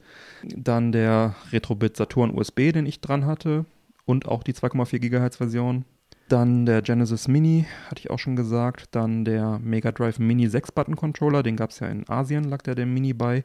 Konnte man auch dann, aber kann man auch bei Retrobit dann einzeln nochmal kaufen. Der geht auch. Die PS1 Classic Mini USB-Controller sollen auch gehen. Laut Support die Neo Geo Mini, das Pad und der Arcade Stick von dem Neo Geo X. Ach. Und Nein, ein, das sind die offiziellen unterstützt, genau. Die werden auch als, dann als sie selber sozusagen erkannt. Und der Quanbar Obsidian Arcade Fight Stick. Sagt mir jetzt nichts, aber diese Sticks werden also alle entsprechend ähm, mindestens erkannt und offiziell erkannt und auch als sie selber erkannt. Das sind also im Wesentlichen die Retro-Bit-Geschichten und die PS1 und Neo Geo Mini-Geschichten und mit etwas Glück halt noch viele, viele mehr, dann entsprechend als Polymega-Controller. Ja. Ich bin gerade so begeistert davon, dass der Neo Geo X Arcade Stick funktioniert. Den habe ich hm. nämlich auch da tatsächlich. Äh, auf den Trichter bin ich gar nicht gekommen. Was ich einfach hm. so schön finde, ist auch, dass die Preisspanne auch abgedeckt ist. Mhm. Ne? Wenn wir jetzt überlegen, der Bluetooth-Dongle hier von 8-Bit.deo, das ist ja so eigentlich das günstigste mhm. aus der Liste, ne? für knapp mhm. 16 Euro und dann Ende offen. Ne? Also da ja, kann sich eigentlich jeder sich irgendwie einen zweiten Controller sich auch leisten. Ja, auf jeden Fall. Also das, bei den Modulen, bei diesen äh, Erweiterungsmodulen, da liegen ja auch nochmal Controller dabei. Das sind dann USB-Controller. Aber heutzutage hat ja mhm. jeder irgendwie ein paar Controller rumfliegen und äh, da sollte das ja irgendwie auch klappen. Was ich auch noch ausprobiert habe, Stichpunkt Arcade Stick. Ich habe ja in Folge 49 auch drüber gesprochen. Ich habe mir ja diesen Mayflash Arcade Stick F500, ich mir ja so ein bisschen aufgepimpt mit Sanwa Arcade Original Arcade Parts, den so ein bisschen äh, fit gemacht. Das ist, der kann USB und mit einem Dongle, mit so einem eigenen Bluetooth-Dongle von Mayflash kann der auch theoretisch Bluetooth. Und die Kombination hat tatsächlich funktioniert. Allerdings ein bisschen ja, hat mich ein bisschen verwundert, war ein bisschen verrückt, denn an ähm, der Xbox One zum Beispiel und an der Switch und an der PlayStation habe ich den nur mit USB zum Laufen bekommen. Mit diesem Dongle mhm. überhaupt nicht. Hier am Polymega läuft er nur in Kombination USB plus dieses Bluetooth-Dongle von Mayflash. Hä? Ja, dann nimmt er über USB den Strom, über den äh, Dongle dann entsprechend äh, verbindet er sich. Also der will, dass ich USB und dieses Mailflash-Dongle einstecke. Dann wird er aber einwandfrei erkannt, funktioniert wunderbar. Und das hat mich natürlich auch sehr happy gemacht, dass ich dann einen wirklich hervorragenden Arcade-Stick dann nutzen konnte mit Original Sanwa-Parts und dann auch für alle Konsolen, also konsolübergreifend. Ne? Das war natürlich großartig. Wahnsinn. Also ich hatte schon gedacht, dieses Dongle sei. Ja, ich hatte schon gedacht, dieses Dongle sei defekt. Ich habe auch, glaube ich, das damals mhm. reklamiert und die haben mir, glaube ich, das Geld auch zurücküberwiesen, wollten das Ding nicht wieder haben, weil dann behalt den Scheiß, wenn der mhm. kaputt ist. Jetzt muss ich das doch nochmal etwas näher testen in den, in den anderen. Ich habe echt gedacht, das Ding wäre wär kaputt. Und das steckte noch unten drin, weißt du? Also das war einfach noch, weil ich wollte es mhm. nicht wegschmeißen. es steckte mhm. einfach ja, noch in dem Stick drin. das war wirklich, war wirklich verrückt. Allerdings, ganz kleiner Nachteil noch zu dem Stick, dadurch, dass der dann halt den USB-Port auch belegt hat, mhm. ist äh, der Multiplayer dann mit dem, mit dem Stick nicht möglich. Ich habe Puzzle Bubble versucht zu spielen, die Neo GCD-Version, und äh, alleine wunderbar. Aber wenn ich einen zweiten Controller anschließen wollte, ging das mhm. nicht. Den konnte ich dann mhm. also nur im Singleplayer betreiben. Schade, aber gut. Muss ich mal gerade überlegen, das ging jetzt nicht, weil wir jetzt nicht genügend USB-Plätze haben, ne? Der hat, ja, der hat den nicht erkannt. Der hat, irgendwie hat er den, den geblockt, den zweiten. Ob der ja, dann vielleicht okay. das USB-Dongle auf den zweiten genommen hat, weil der beim ersten sich den Strom gezogen hat. Hm. Hm. Ich weiß nicht genau, woran es lag. Ich konnte auf jeden Fall dann keinen zweiten Controller anschließen, der funktioniert hat, leider. Weil das hätte ich gern getan. Man aber einfach mal mit einem USB-Hub äh, hätte man nochmal Hätte man nochmal naja, testen können, ja. Aber das war dann, ja. also es war eh schon so irgendwie Frankenstein-mäßig, aber naja. ja. ja. Ach ja, und dann habe ich auch noch ausprobiert den vom Astro City Mini, den Arcade Stick. Mhm. Der ist ja auch richtig gut. Das ist ja auch ein von Sega ein, äh, mit Original Arcade Parts bestückter Arcade-Stick hatte ich mir ja geholt und auch die wirklich hervorragenden Controller vom Astro City Mini. Die sind ja nur mhm. USB. Beide leider nicht funktioniert. Nicht erkannt. Na, schade. Genau. Ja. Ja, und sonst zum Thema Controller Randbemerkung, eine Lightgun ist noch in Planung, soll im Q3 dann auch irgendwann erscheinen. Und zwar eine HDMI-fähige, das sprich, äh, oder eine HD-fähige Lightgun-Technologie funktioniert ja eigentlich nur auf Röhren, auf CRT Geräten, ne, weil er damit irgendwelchen Blitzen, Lichtblitzen das irgendwie geregelt wird. Also ist es technisch normal nicht auf HD-TVs möglich. Und das ist halt so eine speziell entwickelte, die das eben kann. Gibt es wohl auch schon von anderen Herstellern. Kann sein, dass das auch dieselbe Technologie ist. Das wird also kommen und das ermöglicht es dann also auch tatsächlich auf dem Polymega die zahlreichen Lightgun-Shooter, die es halt für diese 32-Bit-Systeme gibt, dann auch zu spielen. Was ich auch eine sehr, sehr schöne Ergänzung finde. Ja also da muss ich immer noch sagen, das glaube ich auch erst, wenn ich es live sehe. Mhm. Weil das ist ja etwas, da warten ja eigentlich alle drauf. Ne? Und äh, das, also es wäre doch ein Traum, wenn das funktionieren würde. Muss auch noch das dazu sagen, die Lightgun funktioniert ja auch wirklich für alle Systeme. Ne? Also ob genau. du jetzt hier so wie, wie, heißt das Spiel mit den? Duck Hunt für den NES? Genau, ja. Ne? ja. Genau, da, von dahin bis hin zu den ganzen. Ja, ja, bis ich, über Point Blank für.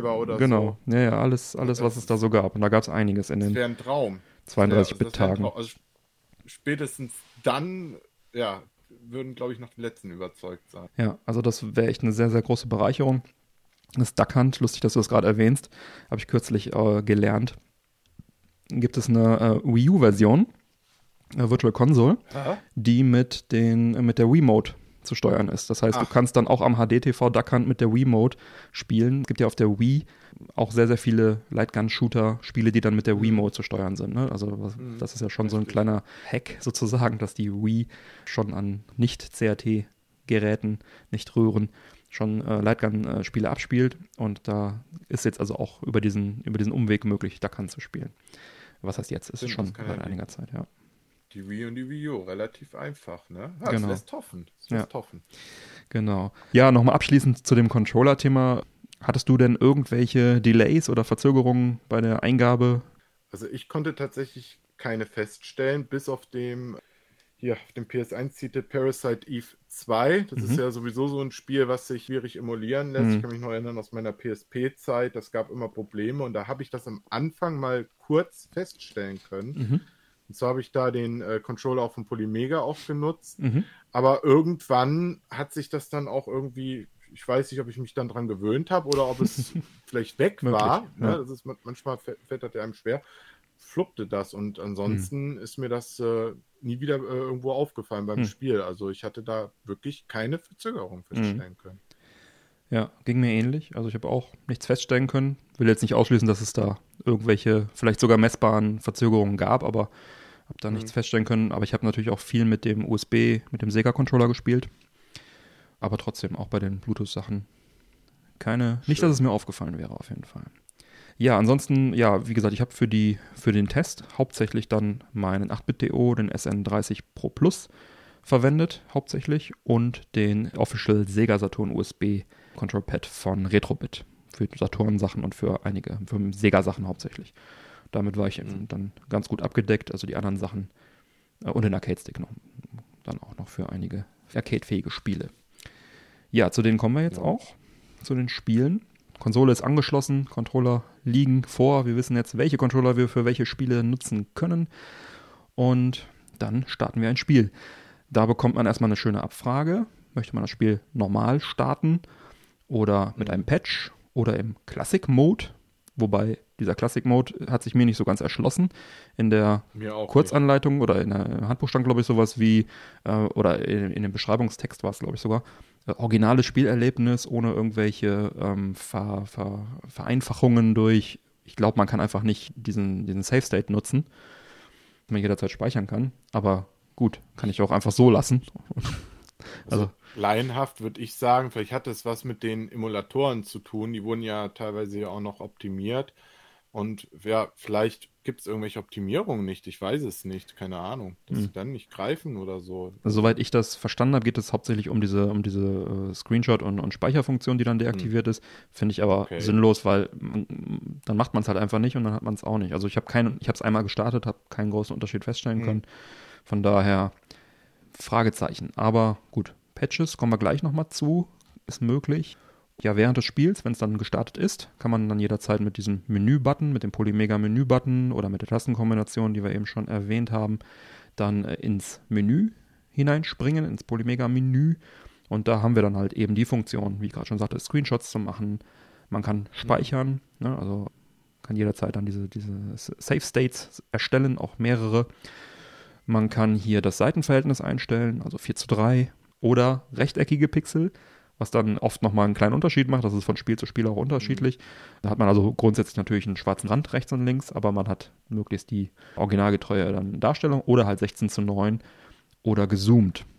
Das muss man dann von Spiel zu Spiel so ein bisschen schauen, was da am besten ist. Meistens natürlich 4 zu 3 oder rechteckige Pixel. Damit kriegt man das am nächsten am Original stehende Bild dann entsprechend. Ich finde es immer blöd, wenn man 4 zu 3 Spiele irgendwie zoomt oder, oder, oder stretcht oder so. Mhm. Das sieht dann meistens nicht so schön aus hat man also hier die Wahl. An, wenn, es, wenn das Seitenverhältnis ja wirklich bleibt, ne, dann ja, aber soweit es Es gibt ja sogar auch einige Spiele aus der Zeit, die, wird, die einen 16 zu 9 Modus unterstützen. Also da könnte man es dann auch ja. auswählen. Genau. genau. Nutzt du generell eigentlich so Screenshot-Funktionen für dich? Selten. Also ich habe es jetzt ein paar Mal ja. gemacht, um Bugs oder sowas nochmal mhm. äh, zu dokumentieren und dir dann später nochmal in Ruhe mir die Sachen anzugucken, was da jetzt wirklich das mhm. Problem war. Aber so grundsätzlich wenig. Ich habe auf der Switch mal viele Screenshots gemacht bei Zelda irgendwann mal, aber nicht, dass ich mir die nochmal in meinem Leben angeguckt hätte. Nö, also eigentlich ja, gut, nicht. Da, Stimmt, jetzt wo du es sagst, ich war gerade am überlegen, weil ich selber nutze eigentlich selten Screenshots, mhm. aber genau wie bei Brief of the Wild, da macht es dann Sinn, um vielleicht mal ein Rätsel mal drüber mhm. nachzudenken mhm. oder mal eine Stelle, ne, ach ja, da wolltest du ja noch mal hin, so als Erinnerungsstütze. Ja. Aber ansonsten nutze ich persönlich für mich jetzt nicht wirklich die Screenshots. Nee, ich auch nicht. Habe ich jetzt hier, wie gesagt, nur testen müssen. Genau, es ist nett, dass es da ist. Ja. Tut keinem weh. Ja, dann gibt es noch die Filteroption, die man einstellen kann. Das ist dann schon nochmal ein bisschen interessanter, nämlich man kann HDMI auswählen, man kann Composite oder RGB mit Scanlines wählen. Bei HDMI hat man halt dieses saubere Bild. Das finde ich jetzt bei so Retro-Geschichten nicht so schön, ehrlich gesagt. Also ich mag das schon eher so mit Scanlines und so weiter. Deswegen habe ich auch RGB gewählt. Dann wurde das Bild zwar ein ganzes Stück dunkler erstmal, das kann man aber im mhm. System nachregeln. Also man muss nicht am Fernseher anfangen rumzuschrauben, sondern man kann da das im System auch noch dann wieder heller machen. Meine favorisierten Einstellungen mal fürs Protokoll waren RGB 4 zu 3 oder rechteckige Pixel, je nachdem, je nach Spiel. Und dann Kontrast 1.60 und Helligkeit 0.30. Fand ich, kann man sich auch schon ganz schön merken. Da hat man auch wieder einen guten Schwarzwert dabei.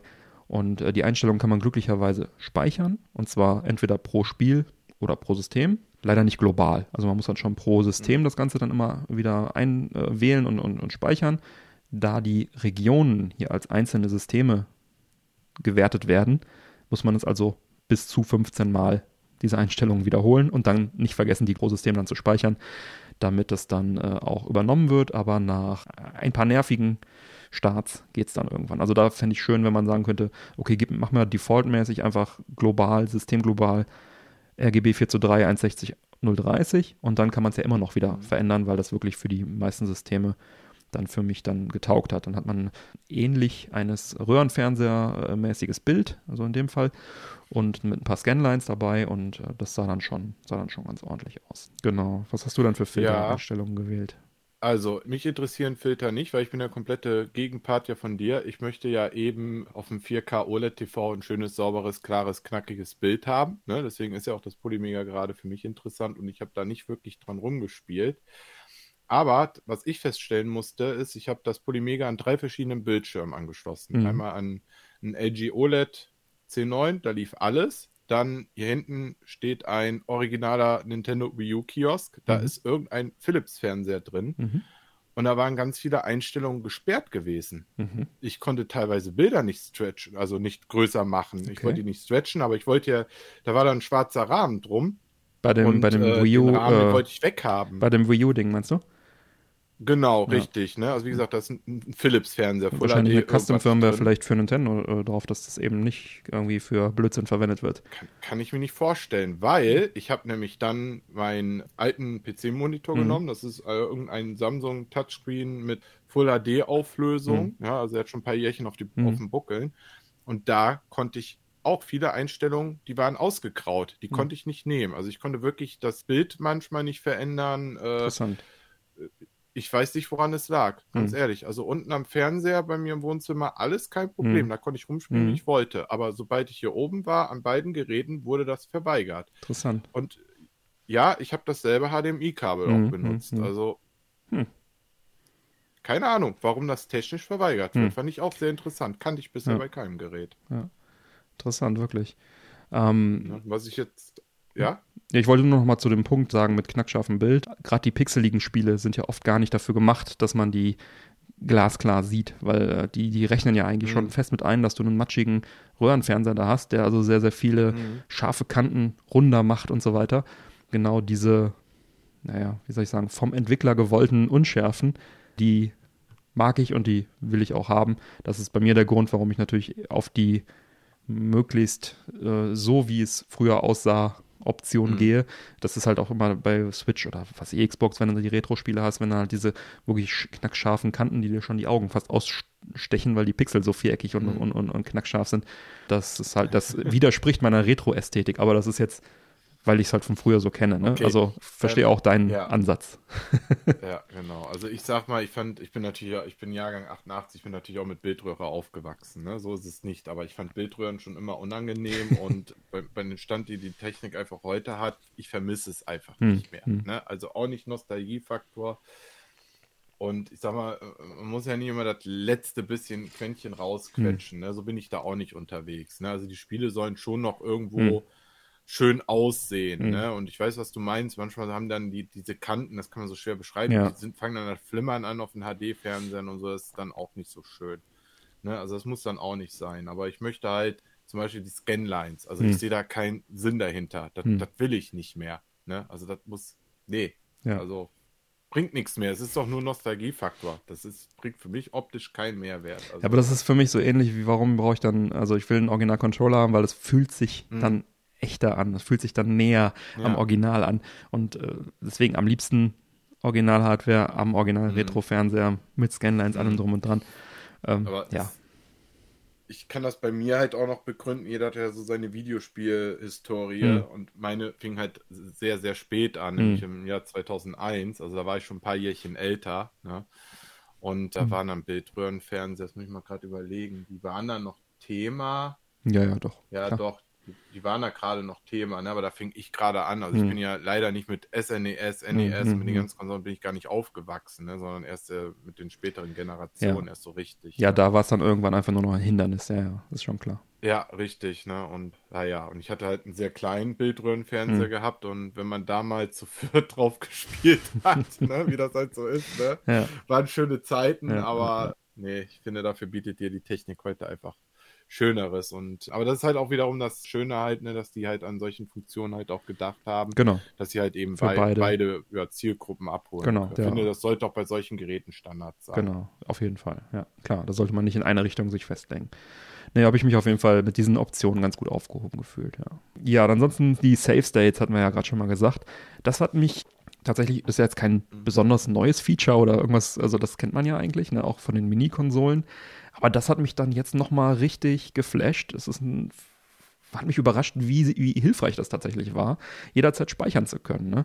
Und dann halt auch entsprechend da wieder einzusteigen. Also das geht ja wirklich super mhm. schnell, wenn das Spiel installiert ist, dass du dann äh, eben mal abspeicherst, dann gehst du wieder zurück ins Menü, spielst das nächste Spiel, lädst den Spielstand, bis also innerhalb von, naja, Sekunden im Prinzip beim nächsten Spiel. Das äh, fand ich zum einen mal sehr, sehr wertvoll während der Installation. Also es war dann wirklich so, ich habe dann installiert, ich hätte auch das Spiel schon spielen können, wie ich eben gelernt habe, aber ich habe dann halt irgendein Spiel installiert und habe dann währenddessen irgendwas, was ich, wo ich Bock drauf hatte, halt gespielt. Also dann auch mhm. länger gespielt. Ne? Und dann war das durch, dann habe ich kurz gespeichert, das nächste Spiel installiert, habe dann bin wieder in das Spiel zurück, habe dann weitergespielt. Ne? Und das hat so toll funktioniert, wo die Save-Systeme bei den 32-Bit-Spielen ja teilweise wirklich auch noch sehr kaputt waren, sage ich mal. Ne? Also Konsolen hatten ja wirklich sehr, sehr lange auch einen ganz schlechten Ruf, was das angeht. Da war der PC, alle PCler immer wie sagt man, abwertend auf die Kons Consoleros geschaut mit, ja, ja, ihr müsst ja mit, euren, mit eurem kruden Speichersystem, ne, wir können jederzeit mit F5 speichern, so ungefähr. Ne? Also das ist schon, schon toll. Und auch bei, bei also besonders bei den 32-Bit-Spielen, wo dann die Save Points wirklich teilweise ein bisschen krude waren oder am Ende noch mit Passwörtern oder so, da war das schon, schon toll. Wertvoll, auf jeden Fall, ja. Also ich muss, muss ja jetzt auch gerade so ein bisschen schmunzeln. Ich vergleiche gerne das Polymega, weil es einfach preislich ja genauso teuer ist. Hm. Ne? 499 hm. Euro wie eine PlayStation 5 oder eine Xbox Series. Das ist schon halt, ja. heftig. Ne? Und die, Microsoft hat da ja auch tatsächlich eine ähnliche Funktion, die nennt sich ja Quick Resume, Mhm. dass du ja irgendwie die letzten sechs Spiele genau von da aus starten kannst, Mhm. wo du sie beendet hast. Mhm. Ne? Wo du also aufgehört hast zu spielen. Ja. Ne? Sei es jetzt ein Forza Horizon, du fährst sofort weiter auf der Straße. Ja, Ne? Das, ja, ist, ja. Das fühlt sich so schön an, weil man einfach mal eben umswitchen kann. Ja. Nur, dass du hier anscheinend bei dem Polymega hast du anscheinend gar keine Grenzen gefühlt. Also Mhm. mir ging es ja ähnlich wie bei dir. Ich hing da manchmal einfach Mhm. erstmal nur rum zum Testen und habe einfach mal mich durch zehn Spiele geswitcht und konnte einfach äh, Need for Speed 3 äh, ab auf die Straße. ne? Dann ging es weiter mit Lara durch den Dschungel. Ne? Mhm. das ging binnen von Sekunden wirklich. Ne? Also das fühlte sich fantastisch an. Wirklich ein Next-Gen-Feeling Ja, in dem Fall. also ein toll, tolles Gefühl auf jeden Fall, ja. Man, man weiß erst, wie cool es ist, wenn man es wenn man's kennengelernt hat, wahrscheinlich, ja.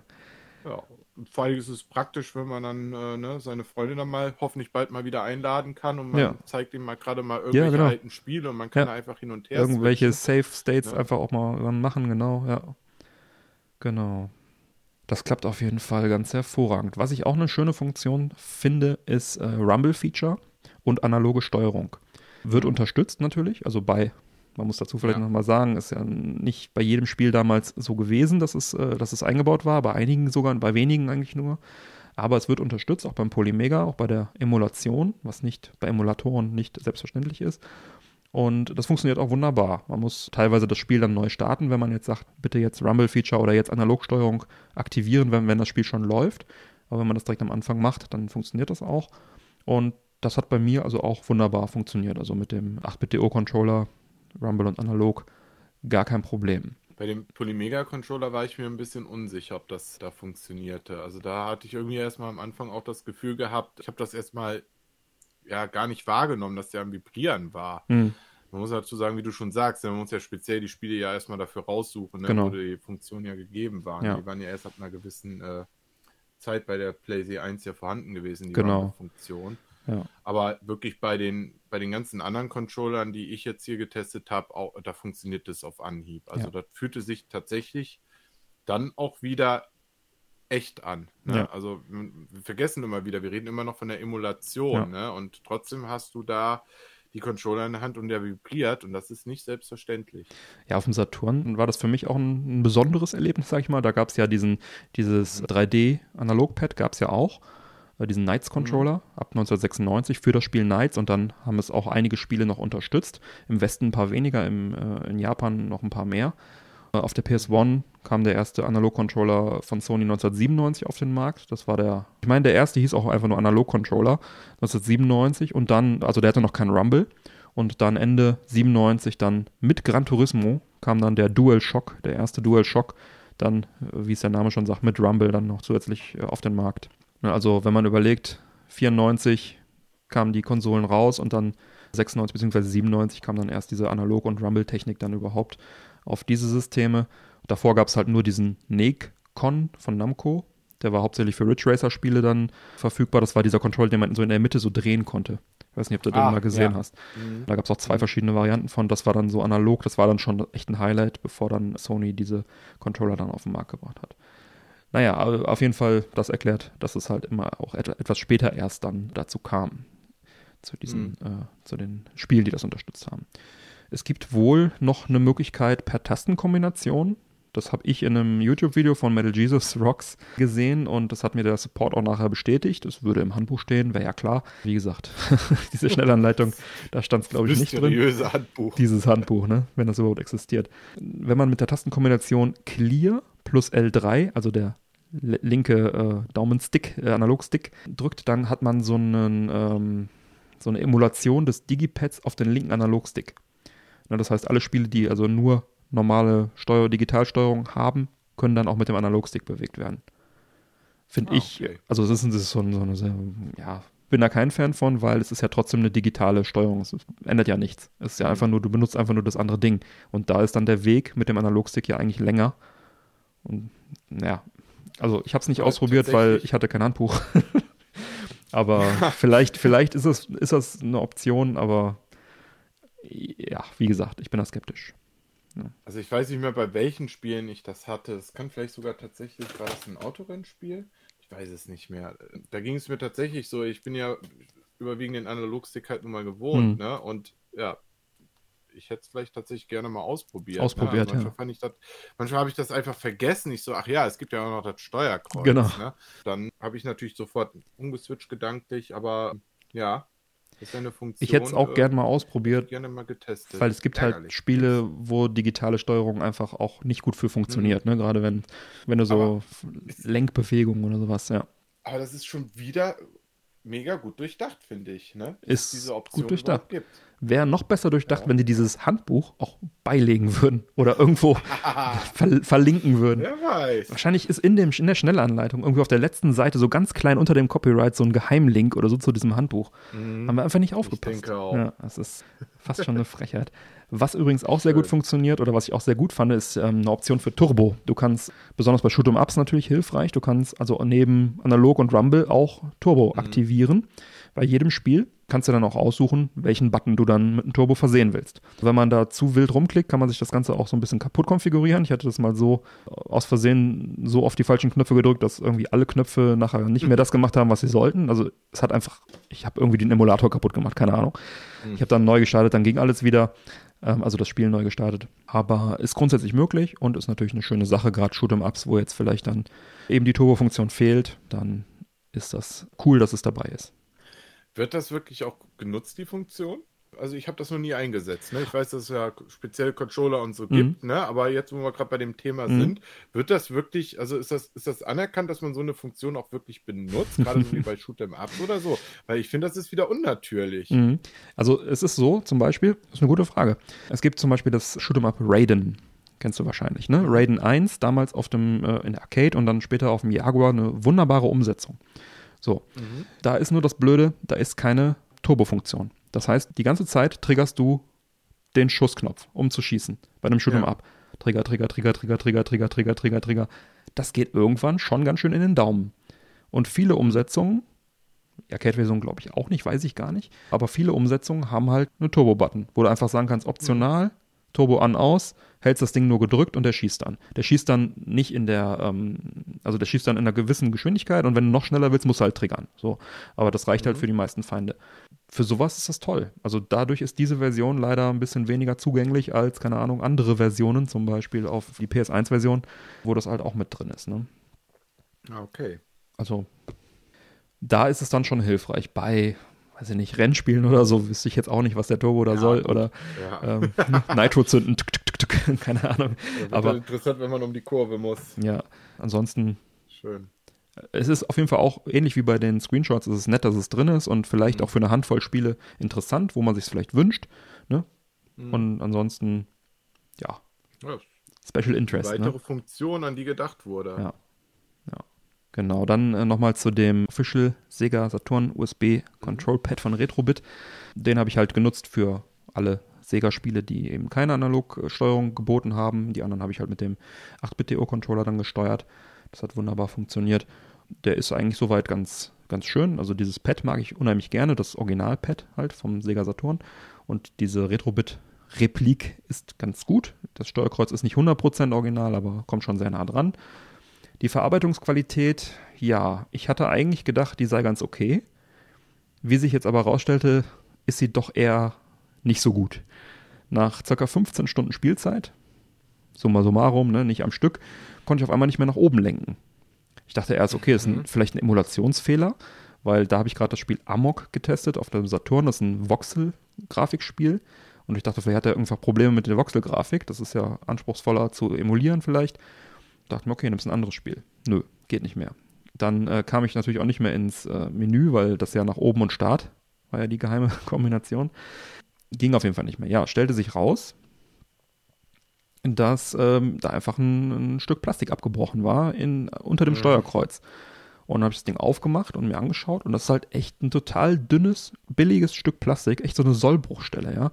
Also, mhm. wo, wo die echt ich kann mir nicht vorstellen, dass das länger als, keine Ahnung, 20, 30 Stunden hält, wenn man da ganz vorsichtig nur drauf drückt. Und beim Zocken drückt man ja schon mal ein bisschen fester, ne? Das ist also echt, da war ich echt ein bisschen enttäuscht, weil ich habe natürlich auch einen Original-Controller zur Hand gehabt, habe mir den auch angeschaut und da ist es halt richtig massiv verbaut von Sega, ne? Die wollen halt, dass das auch hält. Und das, also so ein Plastik, so, so ein Pfennigstück, weißt du, so, so, so ein paar Cent. Irre. Also, ah, ja, ich konnte ihn dann glücklicherweise reparieren, indem ich meinen Original Sega Saturn Controller genommen habe und den mit den Teilen aus dem Retrobit Controller sozusagen äh, gemerged habe. Also ich habe das PCB Board aus dem aus dem USB-Controller genommen und in den Original-Controller eingesetzt. Ist ja eins zu eins, ist ja ein Nachbau, ne, Lizenznachbau. Das hat also funktioniert. Die Schulterknöpfe sind zwar jetzt ein bisschen stiff, also die, die sind jetzt nicht mehr so mhm. schön zu drücken, aber funktionieren. Und ja, Sega hat da einfach massiver gebaut. Jetzt wird das Ding wahrscheinlich noch ein paar tausend Jahre, ein paar tausend Stunden halten. Ja, ich bin äh, verwundert und ein wenig enttäuscht von Retrobit. Aber gut, 20 Euro, was willst du erwarten? Da spart man dann vielleicht an solchen Plastikdingern, aber warum gerade an der Stelle? Ne? Das ist wirklich so eine Sollbruchstelle. Das Ding ja, wird ja. reinweise kaputt gehen und das ist auch so blöd da befestigt. Das kannst du nicht ohne weiteres austauschen, wenn die dir dann ein neues äh, Pad oder sowas schicken würden. Also das ist schon echt ein bisschen nervig. Vor allen, vor allen Dingen sind die ja wirklich dem Original nachempfunden. Ne? Ja. Also das ist schon, ja. Und die sind auch größtenteils ja original. gelernt haben. Ja. Nur halt eben, Aber da haben sie. Kann man mal sehen, was hier alles rauskommt hier bei ja. dem ultimativen Polymega-Test. Ja, ja ne? wirklich. Wahnsinn. Was ich jetzt gemacht Schön. habe, weil ich ein bisschen äh, sauer auf Retrobit war, es gibt von 8-Bit.do mhm. auch ein Mod-Kit, so ein Do-It-Yourself-Mod-Kit mhm. für Sega Saturn-Controller, wo sie dir, weil sie ja nicht die Lizenz haben, dürfen sie dir keinen Saturn-Controller fix und fertig verkaufen, sondern die schicken dir einfach das PCB und du kannst ja. dann selber einen Original-Saturn-Controller einsetzen. Das Kit kostet rund 20 Euro und ein gebrauchter Saturn-Controller bist du bei 15 Euro dabei. Und dann hast du einen 8-Bit-DO Quality Bluetooth Saturn-Controller. Und äh, das ist, PCB ist mittlerweile bei mir in der Post angekommen auch schon. Ich habe es noch nicht umgebaut, weil ich den, mhm. den Original-Controller, den ich extra dafür noch bei Ebay zusätzlich bestellt habe, den finde ich gerade nicht. den habe ich irgendwo verlegt. Aber sobald ich den Nein. gefunden habe, baue ich den also auch um und dann habe ich endlich einen vernünftigen Saturn-Controller. Und 8-Bit.to hat mich bis jetzt noch nie äh, enttäuscht. Von daher wird das wahrscheinlich die bessere Lösung dann sein. Ja, ich merke schon, ne? Also wie du schon sagst, mit 8-Bit.do, ja, die machen uns echt glücklich, ne? Also ich muss auch immer noch ja. daran denken, dass wirklich dieser USB-Dongle, ne, den kann ich jetzt für meine Switch nutzen und ja. kann da einfach meine ganzen Lieblingscontroller ja. nehmen und das für 16 Euro. Ja. Ne, kann ihn am PC anschließen und es funktioniert einfach am Ende des Tages. Ne? Das ist schon. Ja. Das ist wirklich ein tolles Schön. Ding. Und ja. 8BTO hat auch, passt jetzt nicht ganz 100% hier hin, aber die haben jetzt auch relativ neu im Programm einen Arcade-Stick, der auch dann äh, ungefähr auf alles passt, auch mit Hilfe des Dongles. Mhm. Und der ist also auch schon so ausgelegt, dass du da also auch original Arcade-Parts reinpacken kannst. Also der ist so mhm. ausgelegt, dass du da recht easy dann äh, Arcade-Quality Buttons und einen Stick reinbauen kannst, beziehungsweise die sind wohl auch schon sehr gut verarbeitet, was die da drin haben. Und wenn es das schon gegeben hätte, als ich dann damals äh, meinen Stick besorgt habe, der ja auch um die 160 Euro mit allem drum und dran gekostet hat, dann hätte ich wahrscheinlich auch zu dem Teil gegriffen. Äh, ist auch recht mhm. schick designt, so ein bisschen NES-Design hat er. Ja. Schön. Gut, also ich habe es noch nicht ausprobiert, aber was man so gesehen hat und so, das sah schon alles vernünftig aus. Gut, ja, dann kommen wir zu den Patches. Das mhm. Polymega bietet ja die Möglichkeit, Patches auf installierte Spiele anzuwenden. Patches sind ja in der Regel so Fanübersetzungen, zum Beispiel für japanische Spiele, die es nicht offiziell in den Westen geschafft haben, oder halt gibt auch programmatische Veränderungen, ähm, Fan-Level-Packs mhm. und sowas, alles gibt es da. Also da ist recht vielfältig, was man da machen kann mit Patches. Also man genau. verändert grundsätzlich die Originalspiele durch irgendetwas. Meistens ist, oder oft sind es halt, wie gesagt, Übersetzungen. Ja, ich dachte mir, hey, Patches, cool. Nehme ich doch mal Legend of Mana für die PS1. Da besitze ich nämlich nur die japanische Version und packe da einfach mhm. mal ein Sprachpatch drauf und dann kann ich das auch mal mir anschauen.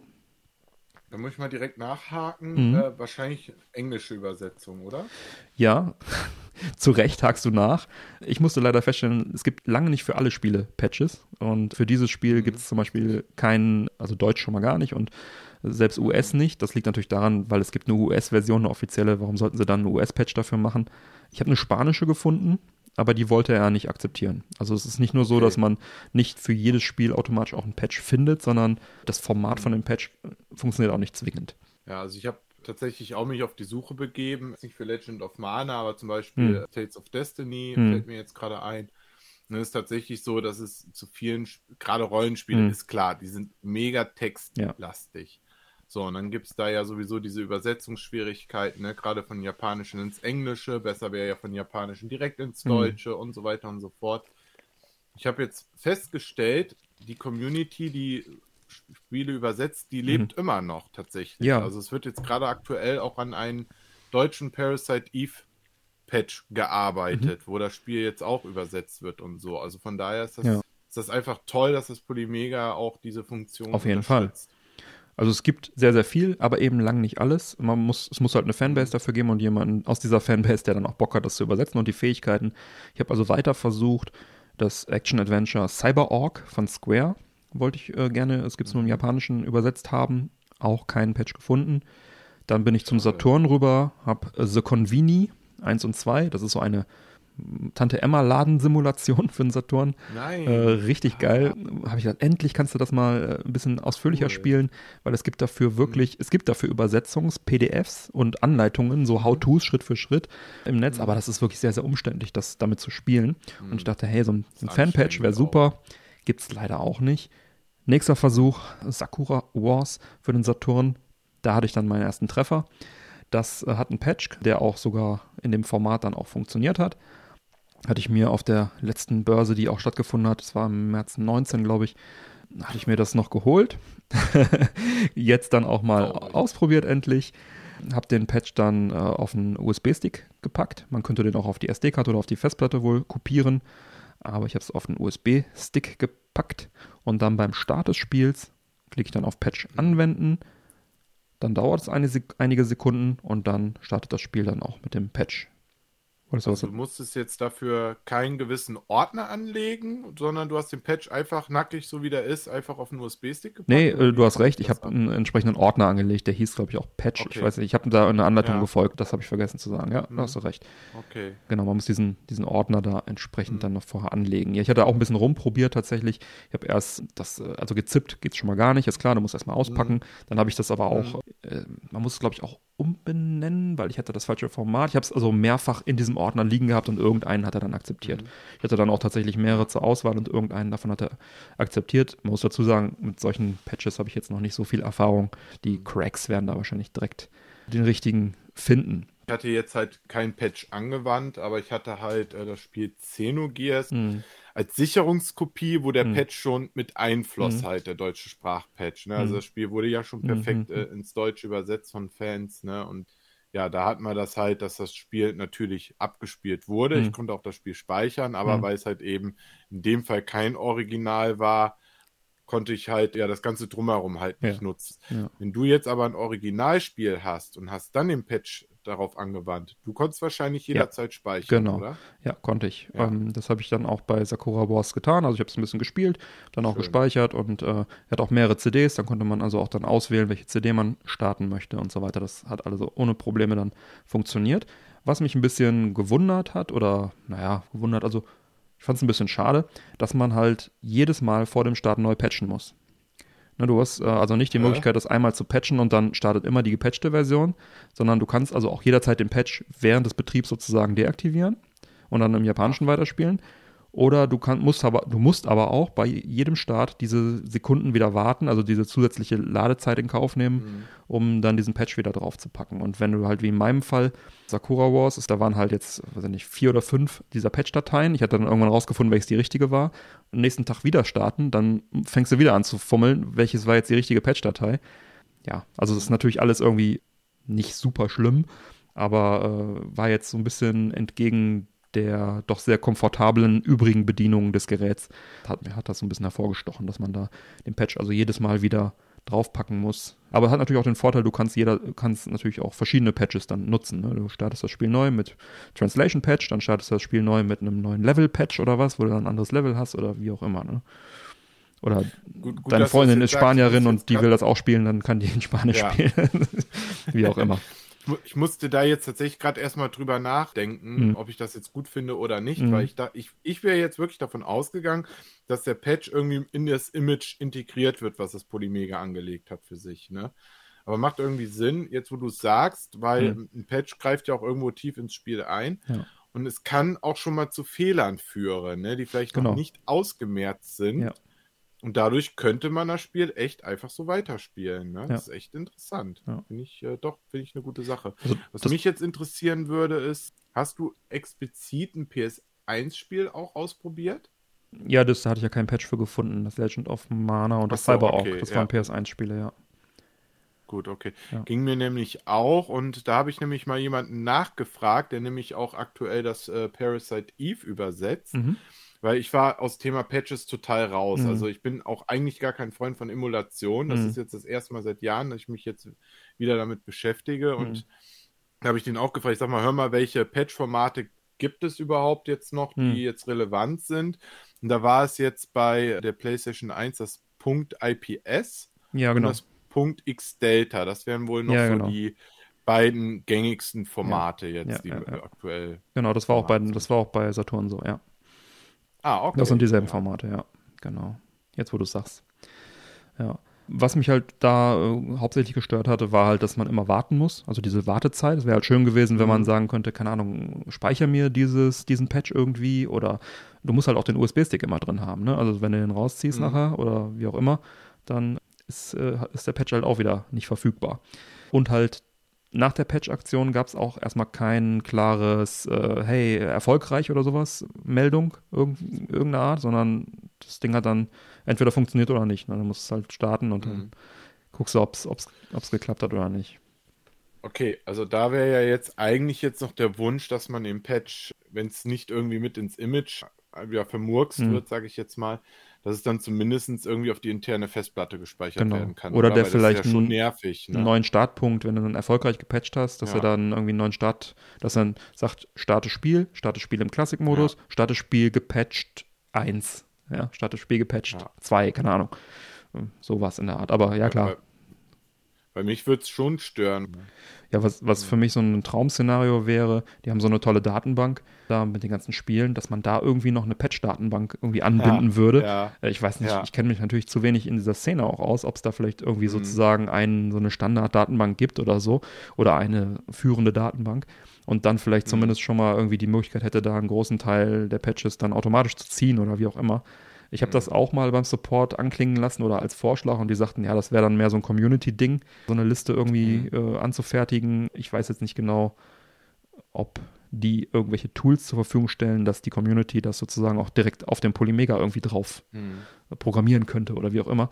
Ja, also ist auf jeden Fall nicht offiziell geplant. Das wäre aber trotzdem ganz schön gewesen. Also, ähm, ich, ich sag mal, es ist auch noch die Frage, was das für Patches sind. Ne? Also ich kann mich halt noch von damals erinnern, da habe ich viel mit der PSP tatsächlich gemacht. Da habe ich äh, PlayStation 1 Images umgewandelt, Hm, hm. um die dann halt auf der PSP lauffähig zu Ja. machen. Und da gab es ja auch einfach nur Patches, die irgendwelche Fehler auch behoben Ja. haben, damit das Ganze überhaupt am Ende funktioniert Ja. hat. Ne? Wir reden ja jetzt hier überwiegend ja tatsächlich jetzt von äh, ja, Übersetzungspatches, Mhm. ne, die ja dann auch wirklich Sinn machen. Ne? Aber es ist halt die Frage, was gibt, gibt es noch? Also da bin ich jetzt auch nicht so tief drin. Ich könnte mir vorstellen, dass es immer noch sowas gibt, um irgendwelche Cheatcodes zu aktivieren. Ne? Und was eventuell ein Träumchen ist, man kennt es aus dem PC-Bereich, wäre ja natürlich, wenn man jetzt auch ja, kleine Grafik-Upgrades kriegen könnte. ne? Aber ich glaube, dass es äh, existiert wahrscheinlich nicht. also was, was ich weiß, ist, dass es auch auf jeden Fall die Möglichkeit gibt, Spiele, äh, Bugs oder sowas äh, zu, zu, zu fixen. Oder was äh, auch in Genau. diesem Metal Jesus Rocks Video drin war, wenn ein Spiel nicht Mhm. lief, weil die Emulation das aus irgendeinem Grund nicht hergegeben hat, hat der auch irgendwelche Mhm. Patches auf einen USB-Stick gezogen und das mit Hilfe dieses Ach. Patches dann zum Laufen gebracht. Das ging wohl auch. Aber ähm, ja, das ist, wäre mir jetzt. kein Beispiel. Für Ich habe jetzt gerade, ich glaube, es war Destruction Derby 2 oder sowas bei ihm in einem Video. ja. Aber äh, das, das wäre jetzt mir zum Beispiel schon wieder zu kompliziert. Da hätte ich schon wieder keinen Bock Mhm. drauf. Also ich würde es irgendwie hinkriegen, klar, ich würde es irgendwie mich da durchsuchen, aber da stundenlang irgendwie Patches zu suchen und so weiter. Deswegen kaufe ich ja nicht das Ding. Nein. Ne? Ich habe ja, Ja, das Ding, richtig, ich genau. will ja das Ding haben, weil es so einfach ist, weil Plug and Play, reinschieben und Play, läuft. richtig. Und äh, der Patch ist dann sozusagen schon die Kür, was das angeht. Ne? Ja. Aber ich will auf keinen Ja, Fall also- irgendwie anfangen äh, müssen, da irgendwelche Patches mit selber zu suchen, damit das Spiel überhaupt läuft. Das müssen die schon be besorgen. Ja. Nein, also mir würde es auch nur rein um Sprachpatches äh, Mhm. gehen, ne, um halt überhaupt Spiele mal richtig verstehen zu können. Ne? Ja. Deswegen bin ich ja froh, dass es tatsächlich, das habe ich jetzt auch erst aufgrund äh, der ganzen Thematik hier erst herausgefunden, dass die Szene immer noch lebt. Dass ja. jetzt tatsächlich immer noch viele Projekte noch laufen, wo dann wirklich noch Spiele übersetzt werden sollen, mhm. also im deutschsprachigen ja. Raum. Ne? Im englischsprachigen Raum hat man natürlich noch mehr Chancen. Ne? Genau, ja, ja, das ist natürlich klar, wenn man jetzt sich nur aufs Deutsche begrenzt, dann ist man natürlich schon eher auf die bekannteren Titel auch angewiesen, weil da halt entsprechend dann Leute auch Interesse haben, das zu übersetzen.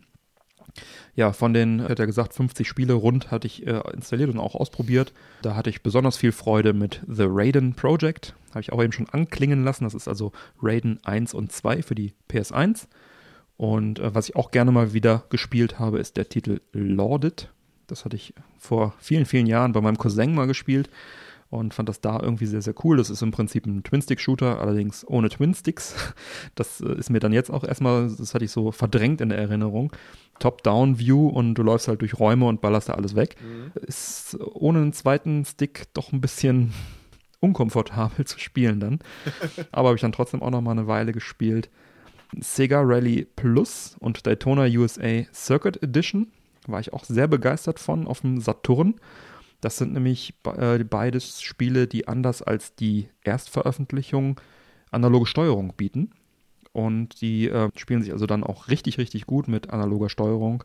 Zum Beispiel mit dem 8-Bit-DO äh, SN30 Pro Plus. Die Versionen, die ich gespielt habe, waren die japanischen Originalversionen, die ich mir besorgt habe. Gibt, glaube ich, auch US-Umsetzungen davon. In Deutschland ist es, oder in Europa ist es nicht erschienen. Diese Plus-Varianten ähm, mit der analogen Steuerung, also Sega Rally Plus im, im Speziellen. Ah. Das ist halt sozusagen die ultimative Sega Rally Version, weil du hast halt ein Network Play drin, du hast Analogsteuerung drin, du hast die ganzen Bugfixes drin. Und das ist sozusagen dann die, die ultimative Sega Rally und 60 Hertz natürlich äh, Rally Version. Bei, bei Daytona USA Circuit Edition dann entsprechend halt auch die Analogsteuerung, wobei das Original Daytona ja auch schon recht cool war ja, da habe ich dann also das mit dem Analogsticks, mit dem 8-Bit-DO-Controller gespielt und das hat also da auch wirklich sehr, sehr viel Spaß gemacht. Hm. Was mir bei Sega Ready aufgefallen ist, die ersten YouTube-Videos, die man hm. so von Polymega gesehen hatte, da, da waren immer so, ja, so, so Bildfehler gewesen, noch bei, gerade bei Sega Rally mhm. jetzt. Mhm. Ne? Und äh, das ist mir jetzt im Nachhinein jetzt gar nicht so aufgefallen. Also ich hatte das Spiel selber auch hier mhm. zum Testen. Ein Kunde von mir, Marcel, Grüße an dich, falls du das hier hörst. ähm, der hat. Äh, Grüße auch von mir, unbekannterweise. der hat mir ein Paket zugeschickt, wo dann halt äh, ja diverse Spiele zum Testen auch da waren, weil ich halt mhm. keine große Sega-Ausstattung hier mhm. habe. Und das Spiel, das lief ja, also gefühlt, ich kenne mich halt wie gesagt, nicht mit Sega so gut aus, gerade mhm. was Sega Saturn angeht. Und das Spiel lief echt schön flüssig, im ja. Gegensatz zu den ersten Videos, die ich damals gesehen habe. Ja, ne, bei Sega Rally habe ich auch keine Probleme festgestellt. Ich habe aber jetzt die PAL-Version nicht gespielt, aber halt die japanische. Das hat wirklich sehr, sehr viel Spaß gemacht. Also gerade auch mit der Analogsteuerung, das tut halt auch was für das Spiel, weil es halt auch die Original-Analogsteuerung ist und nicht irgendeine draufgefropfte, emulierte. Das ist wirklich, das hat echt Spaß gemacht. Das hatte ich, also wahrscheinlich hat sogar etwas besser noch funktioniert, weil der 8-Bit-DO-Controller ja auch ganz, ganz gut in der Hand liegt. Also ich finde diesen Original Sega 3D-Controller so ein bisschen klobig und sperrig. Die ähm, analogen Schalter oben, die haben auch sehr lange Wege. Könnte sogar sein, dass es ein Ticken besser ist als die Originalversion mit dem Original-Controller. Ja, Street Racer habe ich auch gespielt auf dem Saturn. Und das ist eine ganz besondere, besonders gute Version, weil Street Racer kennt man vielleicht vom Super Nintendo. Ist ja so ein Fun Racer wie Mario Kart. Aber die Saturn-Version sticht da hervor, weil die so, so eine Superscaler-Version ist. Also ist eine komplett eigene im Prinzip. Hat also nichts mit der, mit der Super Nintendo-Version zu tun. Hat also eine besonders schöne Grafik auch und spielt sich wirklich richtig toll. Ein ganz hervorragendes Spiel auf dem Saturn. Ja, ich habe das mit, ich musste gerade bei mir ins Regal gucken, aber ich habe das mit einem ganz anderen Spiel verwechselt. ja, äh, dann habe ich noch gespielt die japanische Version von Theme Park man sagt, die unterscheidet sich von der PAL-Version, dass, dass sie ähm, also ganz viele Anime- und Manga-Grafiken eingebaut hätten und die Charaktere alle irgendwie äh, ganz anders aussehen würden. Kann ich so nicht bestätigen, ist mir nicht untergekommen, sah eins zu eins aus wie die PAL-Version für mich. Ich habe natürlich jetzt auch nicht Stunden und Tage gespielt, sondern einfach mal reingespielt. Mhm. War ich ein bisschen enttäuscht. Also ich hatte, habe mir die extra mal besorgt, weil es hieß, äh, die hat andere Grafiken. Konnte ich jetzt so nicht sehen. Ja, dann natürlich Puzzle Bubble, Neo Geo CD starkes Spiel. Hat natürlich äh, mega Spaß gemacht, auch auf dem Polymega und die Neo Geo CD-Version, die ja sonst recht lange Ladezeiten hat, hat natürlich dann jetzt installierterweise auch keine Ladezeiten nennenswerte gehabt. Ja, fürs Neo Geo CD habe ich auch noch einige andere Spiele angespielt. Mhm. Teilweise habe ich die auch nicht installiert, weil es einfach schneller ging dann. Ich habe 20 Spiele oder so habe ich da vorliegen. Ja, also Puzzle Bubble war da so für mich der Hardcore-Test. Das habe ich dann ein bisschen länger gespielt. Einfach weil es mir auch unglaublich viel Spaß macht. Äh, Metal Slug habe ich noch ausprobiert, einige Shoot'em-Ups. Äh, das hat also alles auch wunderbar funktioniert. Und ja, das Polymega hat ein 8-fach Speed-CD-Laufwerk drin. Das macht natürlich einen riesen Unterschied zu dem Single-Speed-Original von dem Neo Geo CD. Ne? Das ist jetzt keine große Überraschung, dass das doch ein bisschen schneller dann auch lädt, selbst wenn man es von CD spielt. Ne? Golden Axe habe ich Ach, gespielt schön. für die PC Engine CD. Ist genauso schlecht, wie man sagt. ist halt äh, wahrscheinlich eine der schlechtesten Versionen von Golden Axe. Golden Axe natürlich ein hervorragendes Spiel. Aber die PC Engine CD-Version ist dann doch echt ein bisschen krude. Und viele, viele weitere Spiele habe ich noch angespielt. Ich kann ja mal vielleicht in die Shownotes von dieser Sendung Screenshots von der Spieleliste packen. Hier habe ich einmal abfotografiert. Mhm. Dann sieht man mal so einen Querschnitt, was ich da alles so angespielt habe. Das waren jetzt also ein paar, paar Beispiele, die ich jetzt mal rausgepickt habe. Es gab bei einigen Spielen auch Probleme, aber bevor ich die berichte, würde ich gerne nochmal deine Spielerfahrungen nochmal explizit abfragen. Was hast du so für Erfahrungen gemacht? Was hast du besonders intensiv gespielt? Und die Probleme sparen wir uns dann für gleich auf. genau, also wir haben uns ja im Vorfeld ja abgesprochen. Ne? Ich habe ja halt ja, eine schöne PlayStation 1 Sammlung. Hm. Und darauf lag auch hauptsächlich mein Augenmerk. Mhm. Deswegen hatte ich dich ja darum gebeten, gerade bei den anderen Systemen ja. mehr zu gucken, weil du auch einfach aus deiner persönlichen Erfahrung mehr dazu erzählen ja. kannst. Ne? Ja, ich hatte ja vorhin schon erzählt, dass ich ja unter anderem mit äh, Tomb Raider 3 ja angefangen mhm. habe, weil ich das Spiel halt noch nie durchgespielt habe aus der Reihe und da war nichts zu beanstanden. Das fluppte sofort alles, da waren mhm. keine Fehler, gar nichts. Also das fühlte sich erstaunlicherweise original an. Mhm. Ich habe es dann auch mit den DualSense Controller gespielt, weil ja, PlayStation, man fühlt sich halt heimisch ja, direkt. Ja. Ne? Auch wenn es natürlich kein PlayStation 1 Controller war, aber ne, ich war den jetzt halt schon ein paar Wochen gewohnt ne? und herrlich. Richtig toll. Ja, dann war halt für mich jetzt wichtig Parasite Eve 2. Hm. Das ist ein Titel, den ich auch noch nie richtig intensiv gespielt habe. Was ich unbedingt noch nachholen möchte fühlt sich ja ungefähr so ein bisschen an wie so ein, ja, ein Horror-Survival, mhm. ne? was aber auch so ein bisschen so Rollenspielelemente ja auch mit drin hat. das Spiel hat ja Probleme mit, mit Emulation. Mhm. Und das lief erstaunlicherweise sehr, sehr gut auf dem Polymega, ja, wo ich mich cool. jetzt immer noch im Nachhinein frage, was haben die mit den Emulatoren angestellt? Ne? Also da werden wir ja auch noch nachher noch zu kommen, weil ich kannte es zumindest von der PSP damals, hat das nur Probleme hm. gemacht. Ich weiß nicht, wie es heutzutage auf dem PC ist, da bin ich einfach kein Experte von, ne? aber das war halt so ein hm. Titel, der hat immer Probleme gemacht in Emulation. Ja. Funktionierte. Cool. Dann habe ich Frontschweine gespielt, mhm. wunderbar. Ne? Ist ja auch so ein schöner Exklusivtitel. Dann eins meiner absoluten Lieblingsspiele, Metal Gear Solid 1. Da bin ich aber nie über die erste Stunde hinausgegangen, mhm. eigentlich noch nicht mehr über die ersten zehn Minuten. Mhm weil ich im Grunde genommen einfach das Spiel mal mit allen Controllern getestet habe, um zu ah, gucken, ja. gibt es irgendwo eine Verzögerung. Mhm. Ja? Also wer mir äh, auf Instagram folgt oder folgen möchte, ne, Sammlerschutzeln, da werde ich dann halt jetzt dann auch hier, nachdem der Podcast veröffentlicht wurde, werde ich dann halt auch Videos dazu posten, mhm. wie ich halt Metal Gear Solid anspiele mit mhm. sämtlichen Controllern, die ich halt hier im mhm. Podcast genannt habe. Ne? Das funktioniert da einwandfrei. Ja, ich hatte aber auch, gerade erwähnt, ja auch ein paar andere Spiele ja geliehen bekommen. Mhm. Und da bin ich ein bisschen kleben geblieben an Mickey Mania für den Mega-CD. Mhm. Das hat mir richtig gut gefallen, das mhm. Spiel, wo ich mir jetzt gesagt habe, boah, das glaube ich, kaufe ich mir für die Sammlung. Definitiv. Also da mhm. möchte ich gerne mehr sehen. Die PS1-Version ist sehr gut davon. Gibt es auch für die PS1? Ja. Okay. Weil wie du siehst, ich habe viele Wissenslücken, dadurch, dass ich viel zu spät angefangen habe. ich lerne immer noch was dazu. Und wo ich mich auch ein bisschen drin verfangen habe, war Panzer Dragoon für den Sega Saturn. Ne? Das hatte mich jetzt halt mal interessiert. Mhm. War natürlich von der Steuerung her sehr ja. gewöhnungsbedürftig. Leider, ne? ja. Kannst dir natürlich vorstellen, ja. dass ich, wo man das so gar nicht gewohnt war, vor allem ohne Analogsticks. Ne? mhm. Aber das, das funktionierte einwandfrei.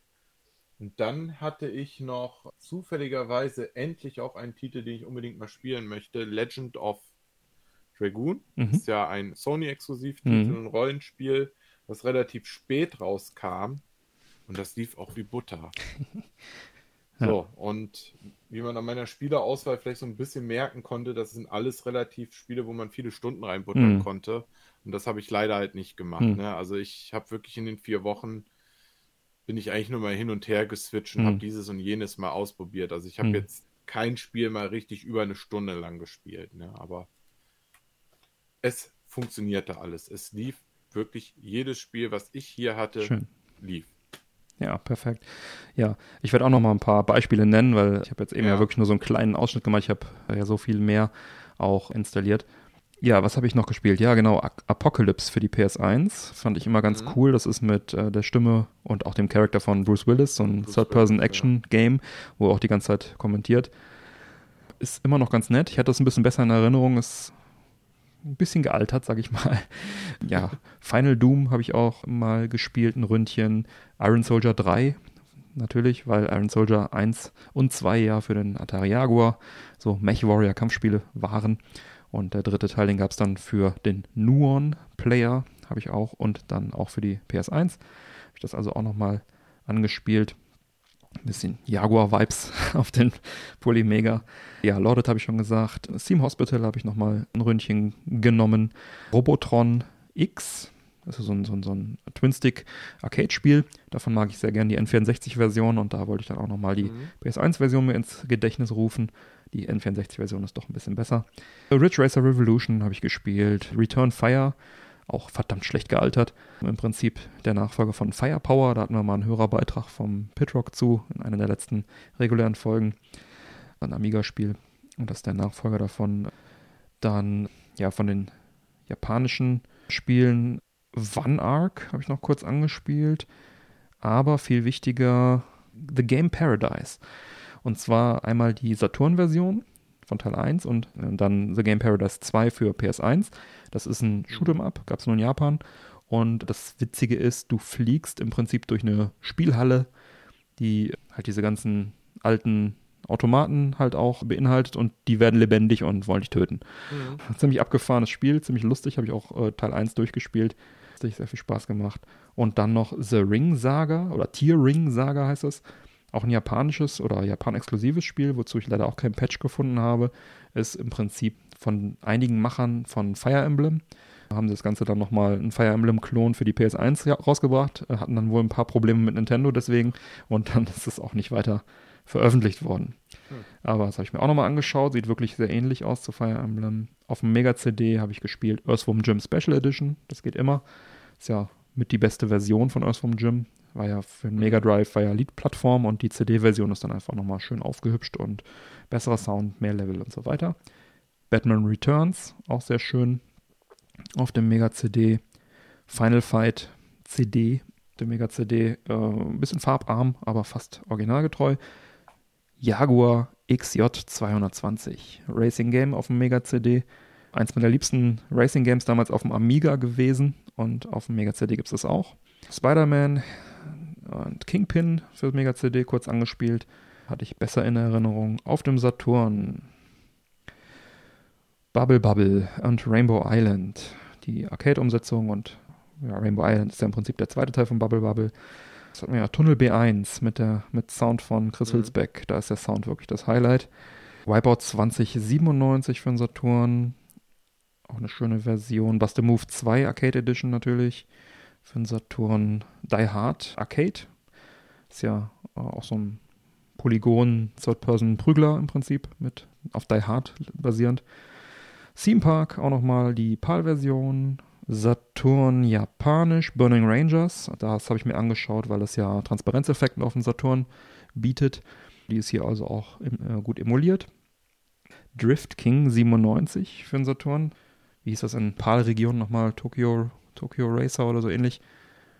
Ganz nett. Dann äh, Street Fighter The Movie. Uiuiui. Hey, ja. Super Trash. Gale Racer, auch ein Superscaler für den Saturn. Aber mir, mir fehlt da was ganz Ikonisches in deiner Liste. Was denn? Da ist nicht ein Sonic-Titel irgendwie dabei. Hast du da, hast, hast du da keinen Bezug zu? Oder? Naja, auf dem Saturn gab es ja keine vernünftigen Sonic-Titel, ne? Das, Okay. das Beste, was er noch an. An stimmt, Sonic 3D hatte ich da für den Sega Saturn. Genau, das war ja nur so ein- so ein. Das ISO-Titel. Ja, genau, ja. das, was, das, was noch am nächsten an den 3D-Sonic rankam, Ja. war ja dieses aus dieser Also Compilation, äh, wo das Auswahlmenü in 3D Ja. war. Ah, okay. Also ich hatte hier einen Sonic für Mega CD da gehabt. Genau, Sonic CD. Ja, das, das hatte ich auch in der Hand, aber dann dachte ich mir, ach komm, das hast du jetzt schon so oft gespielt. Ein weiteres okay. 2D-Sonic muss jetzt nicht unbedingt sein, ja. Ja, und noch einige mehr. Also da waren noch ein paar mehr mhm. dabei. Das war jetzt so, so Querschnitt. noch mal ein bisschen ausführlicher. Aber das, das finde ich ja jetzt gerade das Schöne ja auch an dem, äh, ne, dem Polymega, dadurch, dass es ja so viele Systeme ja wirklich mhm. abspielen kann. Das können wir ja jetzt wirklich bestätigen. Ne?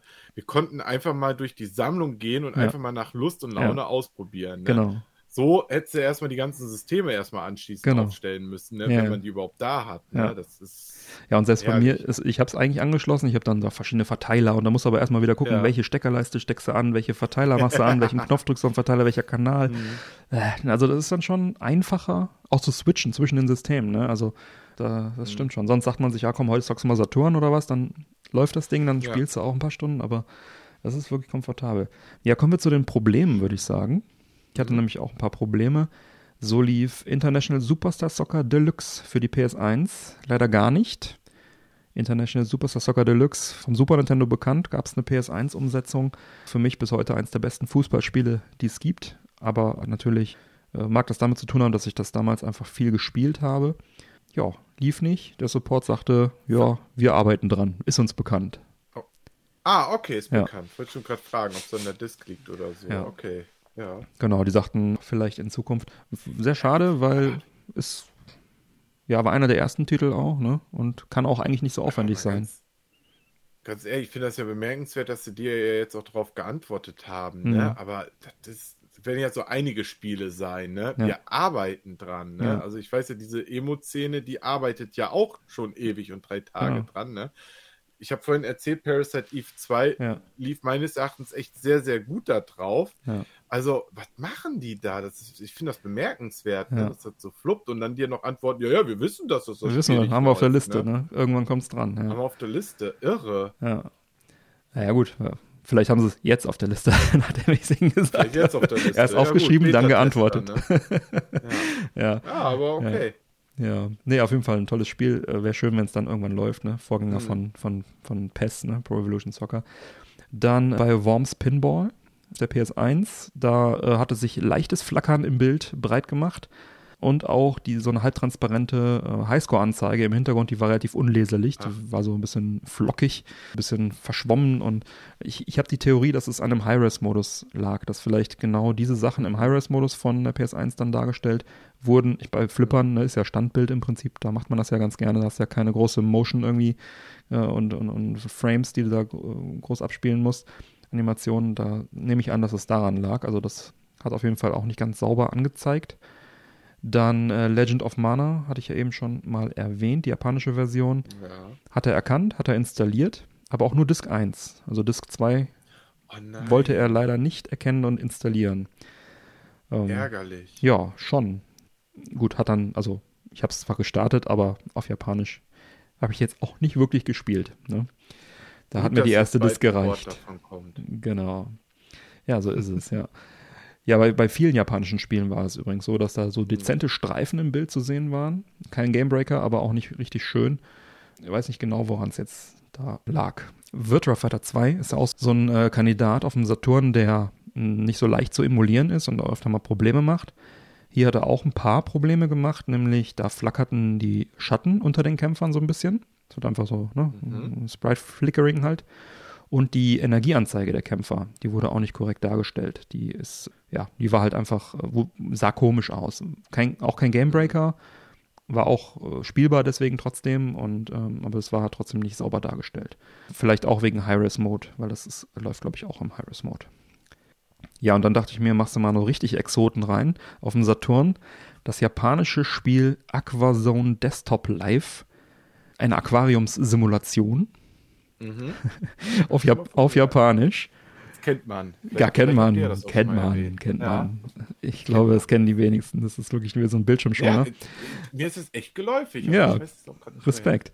Ließ sich nicht installieren und ja. äh, ließ sich dann aber starten, abspielen. Allerdings war nach einem äh, schwarzen Bildschirm mit so ein paar Blubberbläschen dann Schluss. Also schwarzer Bildschirm und unten kamen so ein paar so, so, so Sauerstoff-Blubberbläschen aus dem Aquarium hoch, aber mehr nicht. Also lief nicht im Prinzip. Ne? Mhm. Gut, aber so drei aus 50 ne? Fehler, also die gar nicht dargestellt wurden, das ist ja, ist ja in Ordnung, ne? Mhm. Beziehungsweise. Also, beziehungsweise äh, äh, wo einmal nur die Disk nicht dargestellt wurde. Das ist eine ganz gute Ausbeute, würde ich sagen. Ne? Genügt das unseren Ansprüchen, Manuel? Ich würde sagen, definitiv. Ne? Du hast es gerade selber gesagt. Du hast drei aus 50 Spielen haben nicht funktioniert. Ja. Ne? Das ist doch ein sehr, sehr guter Schnitt. Ich habe tatsächlich gar kein Spiel gehabt, was Mhm. irgendwelche Anstanden hier gemacht hatte, ne? bis halt auf die ja, technischen Eigenheiten des Gerätes selber. Ne? Aber Mhm. meine Spiele haben alle wirklich auf Anhieb funktioniert und selbst ja die Spiele, die es halt offiziell nicht gibt, Mhm. hat das Gerät halt auch geschluckt. Ne? Also was, was, was will ich mehr? Ja. Ja, und das Schöne ist, sie arbeiten ja scheinbar wirklich dran, so dass sie dann, also da noch Verbesserungen auch dann irgendwann eingießen werden, sodass es dann auch alles nochmal abgeschwächt wird. Und, und gerade, also das habe ich jetzt aus der Community mal gehört, dass ja der Sega Saturn, da soll ja wohl die Hm. Emulation auch selbst auf dem PC Schwierigkeiten bereiten, wenn ich das so Ja. richtig mitbekommen habe. Und anscheinend läuft selbst diese Emulation hier richtig gut auf dem Polymega. Ja. Doch, also was ich da auch gesehen habe, das hat mich schon zufriedengestellt, ja. Schön. Ja. Gut, dann kommen wir doch jetzt mal zum Fazit, oder? Also für mich, Gerne. das Laufwerk und der Lüfter könnten ein bisschen leiser sein, die sind deutlich zu hören, das ist ein bisschen schade. Aber ja, auch kein Gamebreaker für mich. Ja, ich, also ich finde, das äh, Laufwerk, das kann man eigentlich getrost ignorieren, weil das Polymega ist ja dafür gemacht, um die Spiele auf die, auf die Festplatte Ja. zu installieren. Das wäre jetzt auch Also mein das heißt, das kann nächster man Punkt gewesen. Trost sein lassen. Ne? Und in den Lüfter, ja, da, da sind wir jetzt heutzutage einfach anderes Hm. gewohnt. Ne? Aber wenn wir mal ehrlich sind, zumindest die ganzen CD-basierten Systeme damals, Ja. da hat man alle Lüftergeräusche gehört. Also ich weiß nicht, das ist dann wieder Retro-Feeling. Naja, aber alle ist auch nicht ganz richtig. Also beim Dreamcast ja, aber hier so ein, so ein Neo Geo CD oder PC Engine CD, ich glaube nicht, dass die überhaupt einen Lüfter hatten. Okay. Aber klar, die späteren auf jeden Fall, ja. Hm. Nee, aber du hast recht. Also das, äh, nach der Installation braucht man das Laufwerk ja meistens nicht mehr. Von daher ist es dann schon okay. Ja, die Emulation selber, hatten wir ja gerade auch schon gesagt, klar, hat ihre Schwächen. FPGA wäre schön gewesen. Das hätte das Gerät sicherlich nochmal teurer gemacht auch. Aber wäre es mir wahrscheinlich sogar auch wert gewesen. Aber ja, Emulationsqualität ist auf einem guten Niveau, haben wir gerade eben schon festgehalten. Und äh, durch Updates wird das Ganze eh noch verbessert ja, das Polymega möchte halt ein unkomplizierter Allesfresser für CD-Systeme sein. Und auch hier fehlt mir persönlich ein bisschen was, denn was ist denn zum Beispiel mit dem Amiga CD32 oder dem 3DO Mhm. oder dem CDI-Player oder vielleicht sogar Jaguar CD? Ne, dann wäre es ein Allesfresser. Also momentan, sie werben ja groß mit, hey, 15 Systeme und ungefähr alle CD-Systeme und ungefähr alles. Letztendlich Mhm. sind es halt nur fünf Systeme, ne? Ähm, Richtig. ne, eben nicht, äh, eben nicht der Allesfresser, für den er sich ausgibt. Ich verstehe schon, dass man nicht zum Start irgendwie direkt alles raushauen will. Man will das machen, was man vielleicht auch erstmal vernünftig abbilden kann. Aber ich denke mal so Amiga CD32 zum Beispiel, das dürfte mittlerweile technisch gar kein Problem sein, das zu emulieren. Am Amiga-Emulatoren sind ausgereift. Die Softwarebibliothek ist nicht so riesig, das sind unter 200 Spiele. Okay. Ne, das, ist- das sollte problemlos möglich sein. 3DO, CDI, okay, Jaguar CD, okay, vielleicht ein bisschen komplexer, aber auch da, das sollte möglich sein. Du hast recht, es ist halt in dem Sinne nicht der Allesfresser, Mhm. aber man darf ja auch immer noch nicht vergessen, ne? ich sehe das ja eher so, was kann das Gerät, ne? Und das ist einfach schon immens viel. Also Ja. ich hätte mir niemals zu träumen erdacht, dass ein Gerät einfach Originalsoftware schlucken kann von mehreren Systemen. Das darf man echt nicht vergessen. Ja. Ne? Das ist schon das sehr, andere, sehr wie du cool. schon sagst, entweder kommt es per Updates, ne? Ich persönlich finde Dreamcast schon sehr interessant, aber da haben wir auch definitiv Spiele, die ja auch schon grafisch schon wesentlich fortschrittlicher einfach sind. Ne? Da Ja. sind wir ja, ist ja schon die Generation danach im Grunde Ja. genommen. Ne? Also sie halten sich zwar noch bedeckt, aber sie planen wohl noch, Mhm. die Kompatibilität auszurollen, auch auszuweiten noch. Richtig. Weitere CD-Konsolen sollen da auf jeden Fall folgen. Ich tippe halt mal, dass es Amiga CD32, 3DO, CDI vielleicht wird. Mhm. Alles weitere, ja, Jaguar würde mich wundern. Es, es gibt erstmal nur irgendwie eine Handvoll Spiele für einen Jaguar CD und dann ist das Ding auch noch sau schwer zu, zu emulieren. Aber mit Amiga bin ich mir schon relativ sicher, dass da, dass da was kommen wird. Würde mich freuen. Also, ne, weil ich habe halt für diese drei genannten Systeme, CD32, 3DO, CDI, auch sehr viele Spiele rumliegen und das wird schon sehr abrunden für mich. Also, die fehlen mir schon. Das ist einfach in der Generation, da gehören die einfach mit dazu. Dreamcast hatten sie, glaube ich, sogar schon indirekt ausgeschlossen, aber auch nur alles inoffiziell. Ja. Mit jedem weiteren System, was emuliert werden kann, würde für mich, würde für mich diese 500 Euro, die das Ding kostet, noch ein bisschen mehr rechtfertigen halt, ne? Weil das ist halt einfach viel Geld und ja, wenn du mir jetzt dann bitte noch den Allesfresser gibst und die anderen CD-Systeme noch hinzufügst, dann kann man sich schon irgendwie schön rechnen nachher, ne? Und auch dieser Online-Shop da für, für digitale Spiele, der vielleicht kommen wird, ist ja auch eine schöne Idee. Dann würde ich mir auch noch wünschen, dass sie da vielleicht noch Arcade-Spiele dazu packen, weil da gibt es natürlich momentan noch keine Möglichkeit für. Aber äh, die Switch oder auch die ganzen Next-Gen-Konsolen zeigen es ja, diese ganzen ähm, Arcade-Ports von Hamster in diesen Arcade Archives-Serie zeigt ja, dass das auch ohne weiteres möglich ist. Die müssten ja eigentlich nur eine, Ko äh, eine Kooperation mit Hamster machen und hätten direkt hunderte Spiele äh, oder wie viel da mittlerweile zur Verfügung stehen, dann auch im Shop zur Verfügung. Würde ja auch sehr gut passen auf die Plattform. Das Polymega macht es auf jeden Fall sehr, sehr gut, diese ganzen wie sag man, Komfortfunktionen sozusagen zu vereinen. Ne? Diese Datenbank ist ja. halt richtig schön, wie du schon gesagt hast. Wenn sie dann noch den Online-Shop dranbinden, auch eine super Sache. Mhm. Was, was ich richtig klasse fände, wenn sie das Polymega nicht nur als Hardware rausbringen würden, sondern auch als App auf Next-Gen-Konsolen, mhm. auf dem PC. Mhm. Dann mhm. ihren Shop da anbieten und dann die Möglichkeit bieten würden, die ganzen Discs zu rippen und dann, keine Ahnung, hast du auf deiner Xbox Polymega-App, die machst du auf, schmeißt da deine PS1-Spiele rein. ja, ich glaube, da könnten wahrscheinlich einige Hersteller was ja. dagegen haben, aber so auf dem PC oder so als App? Ja, das wäre das wär Warum eigentlich nicht? Ja. Ne? Warum eigentlich nicht? Also sowas ähnliches macht ja dieser Streaming-Dienst für Retro-Games. Hatten wir ja das Interview auf der Gamescom gemacht. Unstream. Die machen ja. Das war dann äh, das Streaming für Retro-Spiele. Genau, die machen halt einen Streaming-Dienst für, für Retro-Games. Mhm. Das ist natürlich gefühlt sowas ähnliches. Ne? Und äh, wäre natürlich cool, wenn die da auch sowas ähnliches machen könnten.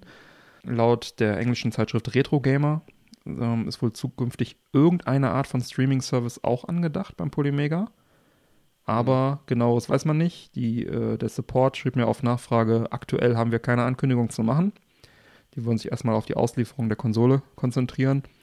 Aber ähm, wäre natürlich schon cool. Also stell dir mal vor, du könntest vielleicht mit einer Polymega-App auf dem PC das Polymega so benutzen, wie du das, wie du jetzt diese Hardware-Kiste benutzt. Und das wiederum wird dann in der Datenbank erfasst und das kannst du dann auf jedes andere Gerät streamen.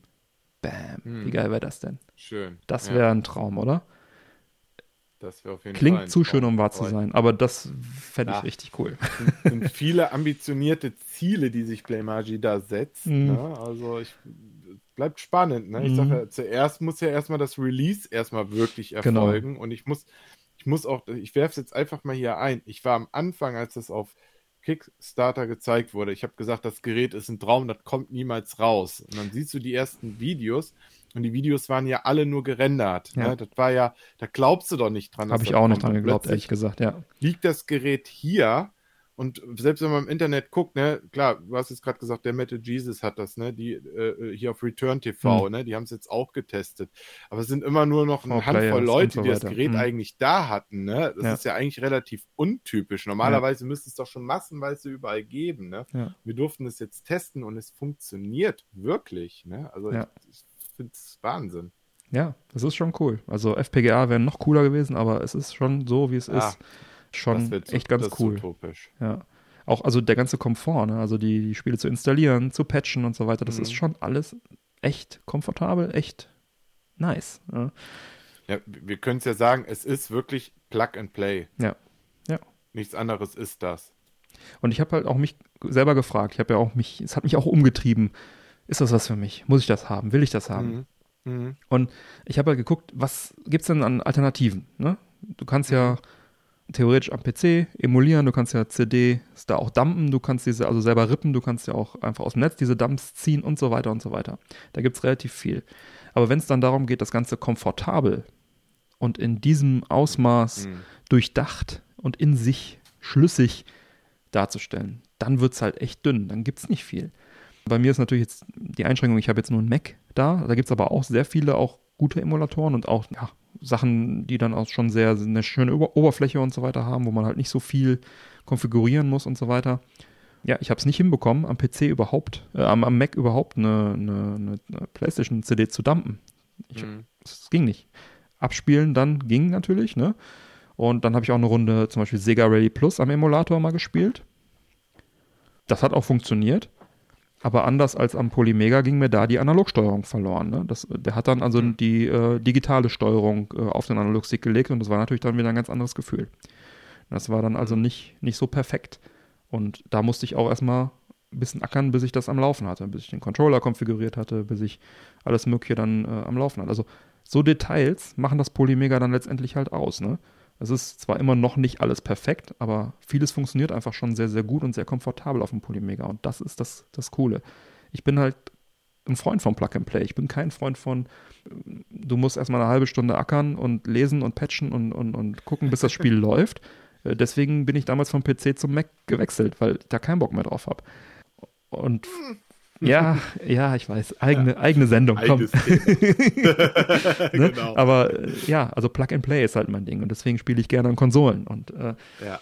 ja, ich weiß, heute ist das alles besser. Aber ja, ich habe es halt probiert. Ich habe mal geschaut, was, wie komfortabel würde ich es mhm. hinkriegen. Am äh, PC oder Mac-Emulator kriegst du ja auch sämtliche Controller zum Laufen und so weiter. Aber in der mhm. imperfekten Perfektion, wie es das Polymega macht, habe ich es nicht hinbekommen und ist wahrscheinlich auch schwierig hinzubekommen. Also mich haben jetzt auch einige auf Instagram auch angesprochen, wo ich das gepostet hatte in der Story, dass ich hm. das Gerät testen konnte. Die waren dann halt auch interessiert. Ein, viele kannten das auch erstmal überhaupt gar nicht. Ne? Hm. Muss man immer noch sagen, wir reden hier immer noch wirklich von einem wirklich Nischenprodukt. Ja. Ne? So, und dann gab es natürlich dann auch noch die Leute, die gesagt haben, ja gut, ich kenne mich aus mit Emulatoren, ich kann das alles. Du sagst hm. gerade eine halbe Stunde lesen, hm ist nicht drin. Also hm. du schaffst nicht in einer halben Stunde so viele Systeme auf deinem PC nee. am Laufen zu bringen. Ne? Ja. Das ist egal, ob du jetzt ein Windows, Mac oder äh, Linux hast. Ne? Ich habe jetzt gerade mal hier ausgepackt, ich habe hier das Nvidia Shield Portable, ja, ist auch ja. ein sehr interessantes Gerät. Habe ne? ich mal auf dem, äh, auf dem EJAC-Fest, hast du mir das mal gezeigt, das ist ein schönes Ding, ja. Stimmt, ja. genau, ja. Ne? Also se selbst da laufen Sachen, aber ne, da bedienen wir wieder irgendwelche Grauzonen. Ja. Ne? Es gibt mittlerweile zig Android- Boxen gibt es dann. Ne? Ich weiß jetzt halt auch nicht, ob du in den Apple Store gehen kannst und dir da auch äh, einfach Emulatoren kaufen kannst. Ne? Aber auch nee, selbst die musst du ja irgendwie bedienen können auch hier irgendwelche Mini-Konsolen umzumodeln, sage ich jetzt ja, genau. mal. Ne? Es gibt so viele Mittel und Wege und alles ist, ja, bedarf ein Hintergrundwissen. Ne? Ja. Und ich sag mal, der Autonormalverbraucher hat das erstmal nicht. Ne? Das ja. sind wirklich nur die Freaks. Und ein, ne, eine Sache noch dazu: Ich habe auf dem Mac diesen äh, OpenEMU benutzt. Das ist schon ein sehr komfortables Ding. Der hat wirklich schon, weiß ich nicht, 50 Systeme oder so da drin. Und du schmeißt eigentlich nur die ROMs rein und der, der verarbeitet die. Aber trotzdem war es noch relativ komplex und, und, und problembehaftet. Ja. Und das ist schon so ein, so ein, so ein für Mac-User gemachtes Ding. Dann sind ja auch noch so Sachen wie das BIOS ist ja dann auch noch das große Problem ja. und das Thema. Ne? Und ja. alleine da fängt es dann auch schon wieder an, was musst du dafür eins nehmen? Oder dann gibt es das BIOS ist für dieses Spiel besser und das für jenes. Also da musst du schon echt schon halb studiert haben, sage ich jetzt mhm. einfach mal, um wirklich das alles auf, auf irgendein Gerät zu laufen zu kriegen, was das Polymega kann. Und, und dann, dann sind wir noch nicht mal bei den Grafikeinstellungen und Frameskip und Analog und ja, Rumble nicht. und ne? Ja. Ja. Ne? Und das, das ist es halt eben, ne? Und hier haben wir jetzt wirklich ein Gerät, das einfach das mal eben so salopp machen kann. Ne? Ja. Also ich möchte nicht wissen, was die da alles für Zeit und Energie reingesteckt ja. haben. Vor allen Dingen auch die Emulatoren dafür an, ans Laufen zu bringen. Ne? Ich kann mich nur erinnern, bei der PlayStation Classic Mini was war das für ein Riesenaufstand da, als sich herausstellte, hm. dass das irgendein XY Freeware-Emulator war hm. und die Spiele wirklich mehr schlecht als recht laufen. Hm. Ne? Und dann guckt man sich jetzt mal das Polymega dagegen an, ne? wie das da auf einmal dann alles fluppt. Ne? Und da steckt, wie gesagt, Arbeit drin, weil wir wissen ja, dass die Emulatoren ja auch nochmal angepasst ja. sind. Ne? Und es ja. funktioniert einfach, ich, ich sag's jetzt mal, wie es ist, das ist für Dumme gemacht, das hm. Gerät in meinen Augen. Ne? Also man versteht es relativ schnell, man muss sich nicht großartig reinlesen und ja, man kann halt seine Sammlung bedienen. Das ist natürlich Voraussetzung. Ja. Ne? Man muss die Spiele halt dafür haben. Ja, ja, genau. Genau, also was, was mir noch aufgefallen ist in dem Zusammenhang, frühe 3D-Spiele, 32-Bit-Ära sind halt leider schlecht gealtert größtenteils. Ne? Also frühes 3D ist nicht so schön wie 2D. Ne? Da kann jetzt das Polymega nichts dafür, aber es ist schon krass, wenn man den Unterschied sieht. So ein, so ein Cyber-Org zum Beispiel, mhm. äh, dieses Square-Spiel, das läuft schön in 60 FPS, ne, damals schon, und lässt sich richtig mhm. gut steuern. Und dann hast du andere mhm. Spiele, die dann mit 15 Frames herzuckeln. Ne? Da ist schon ja, schwierig manchmal. Ne? Aber was ich auch gut finde, ist, dass du halt die installierten Spiele dann ohne den jeweiligen Aufsatz dann wieder abspielen kannst. Ne? Weil sonst hättest du ja auch eine riesen Wechselei. Ne? Du hast dann irgendwie nachher fünf, sechs dieser Modulaufsätze ja. noch dann dabei. Ja. Und dann willst du ein Super Nintendo-Spiel spielen und ein Mega da spielen, dann fängst du an, die Dinger da abzubauen vorne. Ne? Stimmt, das geht ja, zwar relativ easy, du drückst zwei Knöpfe, ziehst dann die Front vorne weg, aber das ist halt schon cool, so dass du halt wirklich, sag ich mal, einmal deine Spiele draufhaust und dann musst du es nur noch mal mhm. machen, wenn du dann neue Spiele hättest. Ne? Oder halt, wenn du einen Original-Controller nutzen möchtest, ne? dann musst du es ja notgedrungen ja drauf lassen wegen den Anschlüssen. Genau, genau, das ist genau, das stimmt. Das ist dann auch noch ein Teil, was halt, wie wir jetzt auch schon öfter gesagt haben, wirklich schön ist, so schnell zwischen den verschiedenen Systemen wechseln zu können, ist super. Für die Spieler, die gerne einen Arcade oder sagen wir so, die immer schon gerne mit einem Arcade-Stick gespielt haben, die äh, werden wissen, wie umständlich das teilweise ist, mit den mit 1000 Adaptern dann irgendwie zu arbeiten, um den Arcade-Stick, den man gerade für 160 Euro gekauft hat, auch auf dem äh, auf jedem System dann nutzen zu können. Ne? Also ich weiß, ich habe in meinem Game Room bestimmt, wollen wir mal nicht übertreiben, irgendwas zwischen äh, sechs und zehn verschiedenen Arcade-Sticks rumliegen, damit ich alle meine Retro-Systeme bedienen kann mit einem vernünftigen Arcade-Stick. Und hier ist es halt so, wenn einer darauf läuft, dann kannst du alle Systeme damit bedienen. Und das ist natürlich auch schon komfortabel, wieder mal. Ne? Oder halt diese Lightgun-Geschichte. Ne? Also hast du eine Lightgun für alle Systeme sau komfortabel. Ich habe mit Sicherheit auch sowas wie sechs bis zehn Lightguns rumfliegen für die verschiedenen Systeme. Und dann vielleicht noch für zwei Spieler, äh, dann wahrscheinlich noch für einen Saturn 2, für eine PlayStation 2. Also, ja, ist schon ein Mehrwert, der da gegeben ist. Von der Bildröhre ganz zu schweigen. Ne? ja, gut, ich habe, glaube ich, keine Ahnung, 20 Röhrenfernseher rumfliegen ungefähr. Gut, auch, da bist du jetzt die Ausnahme. Auch ne? fürs European Jack Fest, also selbst, allein deswegen. Selbst, ja. genau, aber für, für die Gamescom. Sammler zählen nicht, nicht jeder hat mehr einen Röhrenfernseher ja. aus Platzgründen einfach nicht mehr vorhanden. Ja, ja, ja, ist jetzt die Frage, für wen ist das Polymega jetzt empfehlenswert? Also ich sag für Sammler, die viele Retro-Originalspiele besitzen und diese dann komfortabel am HDTV auch spielen wollen. Zusätzlich sollte man dann natürlich noch bereit sein, ein kleines bisschen Authentizität auch einzubüßen, denn einmal die Emulation und halt die Controller sind halt so kleine Einschränkungen, die man hat. Also es ist sicherlich nicht perfekt emuliert. Bleiben immer ein paar Prozent übrig und halt die Original-Controller sind halt äh, teilweise dann auch nicht verfügbar. Dafür erhält man dann großen Komfort und schont seine kostbaren Original-CDs. Für wen würdest du das Polymega empfehlen? Ja, man kann nochmal dann ergänzen, natürlich auch seine Originalkonsolen werden geschont. Genau. Ja, also ich CDs. Ja, welche, Konsolen. die sind ja dann doch ein bisschen anfälliger mhm. ne? von den Geräten, von mhm. den alten Schätzchen. War das Mega CD nicht sogar das, was äh, am anfälligsten war von den fünf Systemen? Von denen mit Sicherheit, ja. Würde ich auch ja, sagen, ja.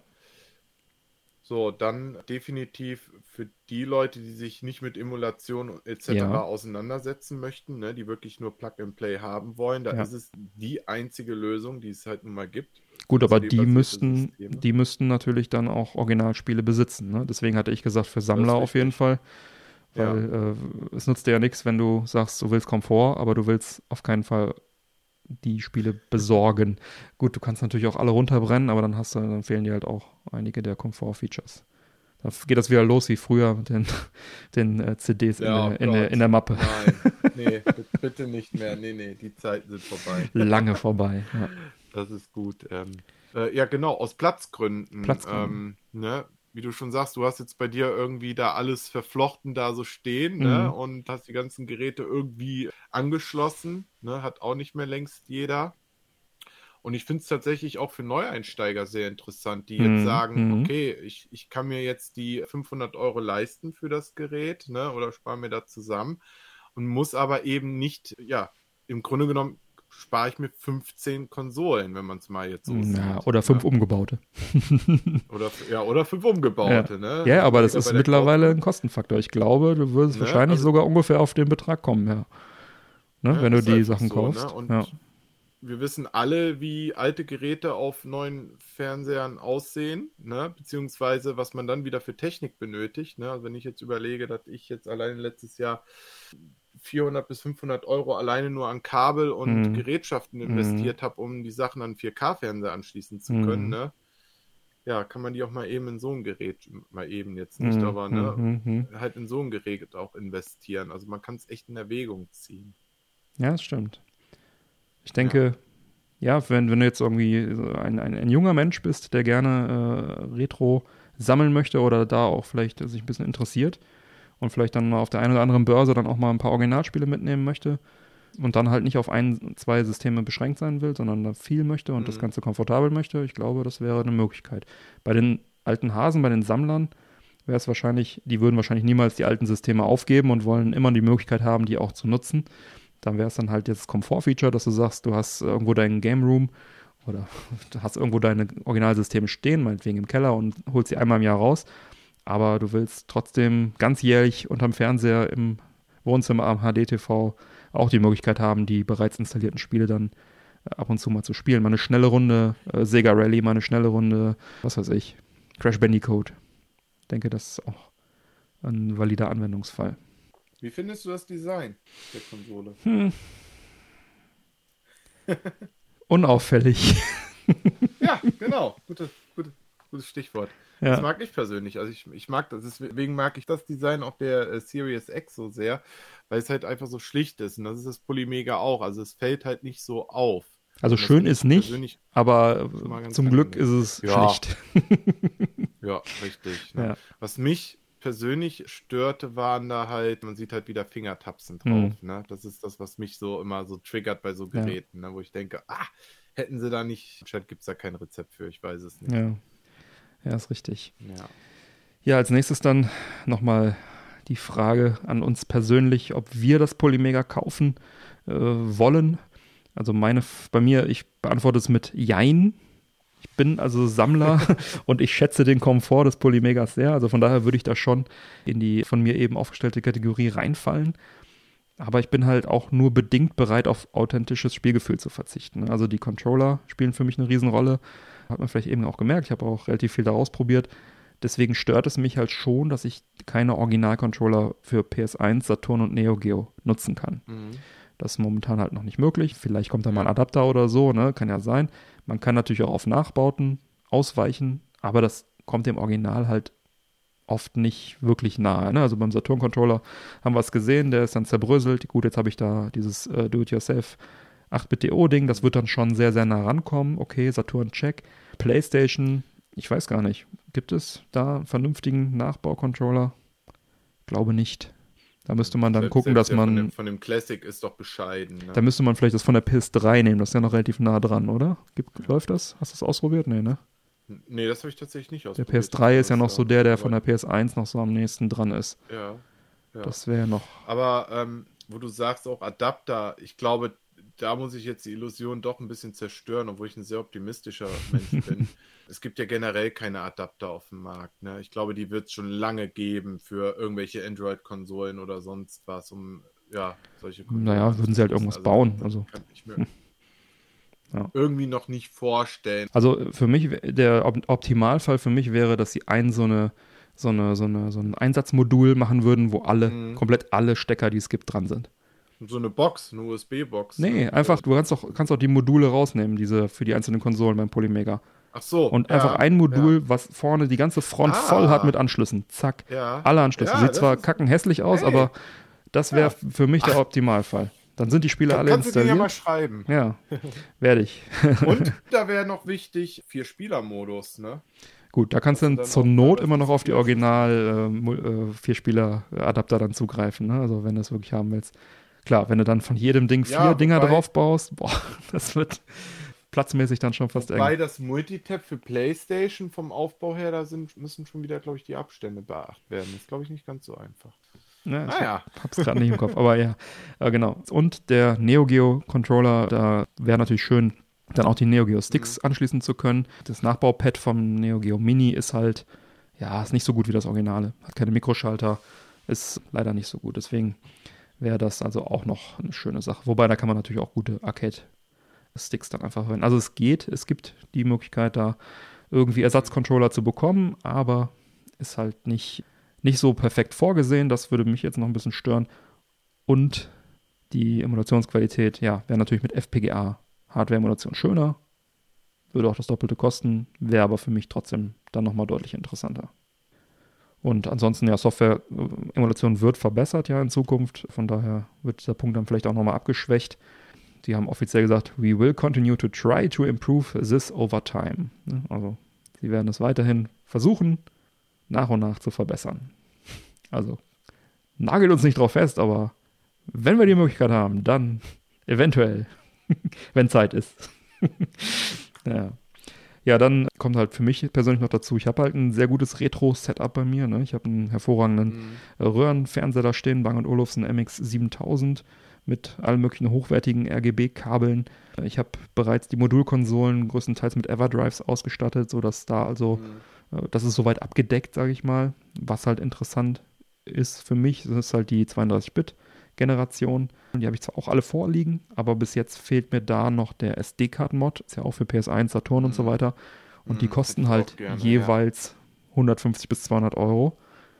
Hier wäre ja. das Polymega dann wieder ein interessanter Kandidat, ne? wie du eben schon sagtest. Da könnte das Polymega das die Lösung sein. Und es ist gut, dass du das jetzt auch noch mit hier reinbringst, ne? weil so, so, viele sind ja so unwissend und sehen dann ja wieder nur die ne? 499 Euro ist eine mm. Menge Geld, ist es auch, ne? Aber wenn man jetzt hier sieht, dass so ein SD-Card-Mod ja so, so teuer sein kann, ja. ne? wir reden hier ja auch nur so von ein paar Plastikteilen und Strippen. Ja. Und im Umkehrschluss weiß ich gar nicht, die musst du auch, glaube ich, noch dran löten, oder? Ja, du baust irgendwie das Laufwerk aus und baust dann das Ding ein. Und es ja. wird dann auch teilweise verlötet, glaube ich, beim Dreamcast nicht, aber ich bin da auch noch nicht so ganz bei tief drin. Meine ich. Ja.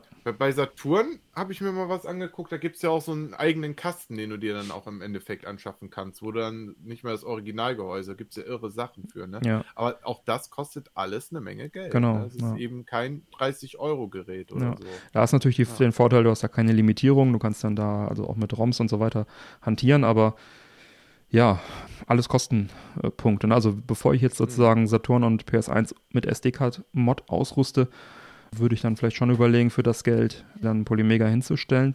Vor allem dann, mhm. wenn dann noch weitere Retro-Systeme dazu kämen. Also gerade das Amiga CD32 ist doch ganz hoch in meiner, in meiner äh, Gunst, in meinen, in meinen Bedarf, sage ich mal, weil die Geräte einfach schneller zerbröseln, als du gucken kannst. Also nicht wegen der genauen Verarbeitung, sondern weil halt die ganzen, diese Kondensatoren, die da drauf sind, die sind irgendwie falsch rum eingelötet und keine Ahnung und, und, und gehen kaputt. Und jedes Mal, wenn du deinen Amiga CD32 einschaltest, läufst du Gefahr, das Ding zu sprengen. Die sind einfach mhm. kackenteuer, die Teile. Ja, müsste man also wirklich dann auch nochmal recappen lassen, also nochmal überholen lassen und, und, und das kostet dann auch wieder Geld. Ne? Da sind wir auch wieder bei Kosten und äh, ja, langsam kommen wir halt in Zeiten, wo auch die, dass der Erhalt der Systeme, die Wartung der Systeme allein schon Geld verschlingt und das eben mhm. nicht einfach nur so für immer läuft. Und äh, da wäre es dann natürlich schon auch interessant, so, so ein Gerät wie das Polymega zu haben, was dann vielleicht so ein paar dieser Punkte erschlägt. Das, das gute Gefühl, du hast das Original noch irgendwo stehen, du kannst es nutzen, wann immer du willst, aber du hast halt auch vielleicht dann äh, so irgendwo ein, ein, Teil stehen, wo alles schon drauf ist, wo du nur hinspringen musst und dann, dann läuft die Kiste. Ne? Also dieses Software-Emulation, das packt mich eigentlich am meisten. Also hätten die FPGA gemacht, hätte ich gesagt, mhm. ach komm, scheiß drauf, ey, hier, nimmt, nimmt mein Geld. Shut up and take my money. Also gerne 600 Euro, 800 Euro, aber sie haben es wahrscheinlich einfach technisch nicht hingekriegt. Das ist, das ist wahrscheinlich so. Das ist halt Dafür einfach ist nicht, tri ist nicht trivial, glaube, genau. Das, ich, ich glaube, dann, dann hätten wir auch schon solche Systeme auf dem Markt, wenn es das so da gibt's eben für, mal gehen würde. Gibt es ne? für NES, für äh, Super Nintendo, für Mega Drive. Richtig, demnächst ja. dann dieses äh, Pocket, Analog ja, Pocket. Module, ne? Alles Modulkonsolen, genau. Also ich glaube, sie sind jetzt gerade dran bei PS1 und Saturn, aber ja, es ist, die Zeit ist noch nicht reif. Vielleicht kommt es irgendwann mal. Mhm. Wie ist denn bei dir? Kaufst du eins? Also bei mir lautet die Antwort Jein. Es gibt da noch sehr viele Dinge zu beachten und äh, vielleicht und wie ich mich mhm. kenne, kann ich eh nicht widerstehen, aber ich sag mal momentan noch, noch kein klares Ja. So, also ich war ja zu Beginn einfach mega skeptisch, weil ich nicht glauben konnte, dass das Gerät das überhaupt kann, was es verspricht. Ja. Ich dachte noch nicht mal im Ansatz funktioniert das. Ne? Also muss man mal einfach mal offen und ehrlich sagen. Ja. Und als ich es dann hier hatte, ich fand ja schon alleine die Verpackung war schon schön gemacht, finde ich persönlich mhm. wichtig. Ich finde Verpackung wichtig. Mhm. Ne? Du gerade hier als Apple-Jünger weißt das, ne? die Apple-Verpackung ne? erlebt ja. Erlebnisse. Ne? Ja. Finde ich immer eine sehr schöne Sache und das hat beim Polymega alleine auch schon Spaß gemacht. Ne? Und dann hast du dieses Gerät in den Händen und wir haben jetzt hier darüber erzählt, was das Gerät alles kann und was es nicht kann. Ne? Und im Endeffekt muss ich sagen, gefühlt kann es mehr, als ich wirklich überhaupt mir erhofft habe. Mhm. Ja. Es ist aber so, dass ich eigentlich nie ein Freund von Emulation war. Ich möchte mhm. eigentlich schon auch Original-Hardware nutzen ja. und auch meine Original-Software. Aber wir wissen halt auch, dass Hardware anschließen ist immer so eine Sache, außer du nutzt auch wirklich Bildröhrenfernseher, hm. wie du das machst. Du bist glücklich, du lebst da in deiner Bubble, da funktioniert In meiner Bubble funktioniert es eben nicht ja, alles, ja, ne? Ja. weil ich da eben unten 4K OLED-Fernseher stehen habe und ja, ich habe mir Technik angeschafft und alles, aber es ist immer alles mit einem gewissen Beigeschmack. Ne? Und dann ist das halt auch so, ja, ich weiß nicht, ob die Spiele alle noch ewig halten, die CD-Spiele. Bei Modulen müssen wir uns keine Sorgen machen, aber hm. bei CD-Spielen bin ich skeptisch. So, und jetzt hast du halt dieses Gerät und ich stelle es mir jetzt vor, ich kaufe mir das und baue da eine richtig schöne, dicke Festplatte rein. Ne? Hm. Von mir aus SSD oder schließe eine externe Festplatte an. Jetzt überleg mal, was da für eine Bibliothek drauf passt. Ne? Und wir haben ja jetzt festgestellt, dass die Emulation tatsächlich hier sehr, sehr gut funktioniert. Mhm. Besser als auf einem Classic Mini von der PlayStation zum Beispiel. Ja, ja, ne? Und in dem Sinne bin ich jetzt aktuell schon zu sagen, ja, ich möchte es mir kaufen, weil es mhm. einfach Komfort pur ist. Ich kann es im Wohnzimmer stehen, mhm. habe hab mehrere Systeme im ein, ich kriege es integriert bei mir. Das Einzige, was mich jetzt halt noch so ein bisschen stört ist, und da habe ich leider von Worldwide Distribution noch keine Antwort bekommen, ist halt, wird das Geld sofort eingezogen. Weil ich finde halt, wir wissen immer noch nicht, wann kommt dieses Gerät wirklich hm. raus. Hm. Es wird aktuell mit September 21 datiert, aber das Datum wurde schon mehrfach verschoben. Das ist richtig. Und ich glaube auch, dass die mit Sicherheit zu kämpfen haben, wie hm. momentan jeder Elektroartikelhersteller hm. mit hm. irgendwelchen Chips, Halbleitern, wer hm, weiß, was da für Probleme sind. Ne? Und ich glaube, die haben auch damit zu kämpfen. Das heißt, man gibt jetzt das Geld aus und weiß halt noch nicht, wann kriegt man ja. dieses Gerät. Ja. Ich glaube daran, dass es rauskommt, definitiv, ja. weil ansonsten wäre A, der Support nicht so gut. Ne? Du hast es gerade gesagt, ja. du hast immer eine Antwort ja. relativ schnell bekommen. Ich ja tatsächlich das eine Mal auch. Ne? Wir haben das Gerät hier in Händen gehabt und es funktioniert. Also das Ding, das kommt auf den Markt. Und ich finde, für das, was es kann, sind 500 Euro noch zu wenig. Tatsächlich. Ja, du lachst gerade. Ne? Ich denke jetzt selber an meine Schutzhüllen. Ja. ja wo ich echt ähm, auch überlegt habe, wie machst du da Preise fest, mhm. ne? Und ich weiß, was es an, an Zeit kostet, sowas, ne? Und ich habe nur ein einfaches Produkt, ne? Das mhm. zu entwickeln, herzustellen. So, und dann stelle ich mir hier dieses technische Gerät vor, ne? Und das muss erstmal auf die Beine gestellt werden, ne? Mhm. Wir reden hier von einer Nische. Das Gerät wird sich nicht 10 Millionen Mal verkaufen lassen, ja. ne? Muss man auch mal so sehen, ne? Also es wird eine relativ kleine Marge einfach sein. Das Problem, was ich dann auch noch sehe, ist, es bleibt nicht bei den 500 Euro. Ne? Dann kommt natürlich noch die, hoffentlich die Lightgun dazu. Ja. Ne? Mindestens die. gerne aus. Ja. Mindestens die. Ich finde die Module tatsächlich ein bisschen problematisch. Hm. Ja, du kriegst für 100 Euro natürlich auch noch einen Controller dabei, hm. aber da will man ehrlich gesagt doch ja. nur die Original-Controller anschließen, ja, klar. oder? Ja, klar. Ne? Also das Ding braucht man nicht. 100 Euro finde ich da ein bisschen tatsächlich zu überzogen, hm. weil das Retron 5 hat, was hat es gekostet? 160 Euro, ne? Meine ich jetzt damals gekostet. Ist ja mittlerweile auch ein kleines Sammlerstück geworden, ist nämlich nicht mehr verfügbar auf dem Markt. Da steigen die Preise. Ja. Ja, aber ich habe da Bock zu, aber ich habe jetzt eben keine Lust, jetzt schon das Geld da reinzubuttern, ohne zu wissen, wann erhalte ich dieses Gerät tatsächlich. Ne? Aber im Umkehrschluss ja, man will es auch irgendwie äh, unterstützen, das Projekt. So hm. geht es mir jetzt zumindest. Ne? Ich finde ja. das echt unterstützenswert, weil es noch einzigartig ist. Ich denke aber, wenn es dann einmal verfügbar ist und dann auch diese Chip-Shortage irgendwann mal vorbei ist, also dass diese ganzen ja. Mikrochips wieder liefern, dann wird es auch lieferbar sein. Also dann spricht ja nichts ja. dagegen. Die können das ja, das ist ja dann Copy-Paste, ist ja dann nur eine Produktion. Die müssen ja dann nicht ja ich denke nicht, dass da die, die, die Nachfrage so hoch ist wie jetzt bei Xbox und PlayStation, dass die also auf Jahre hin knapp sind, sondern wenn das dann einmal mhm. läuft, wenn die einmal das in, in Gang haben, wenn es auf dem Markt ist, dann wird es auch verfügbar sein. Deswegen, wenn ich kaufen würde, ich würde es jetzt nicht vorbestellen, einfach auch aus dem Grund, den du genannt hast, da jetzt den 500 Euro dahin zu legen und dann mal gucken, wann ich es kriege, da bin ich jetzt nicht bereit mhm. zu. Aber grundsätzlich.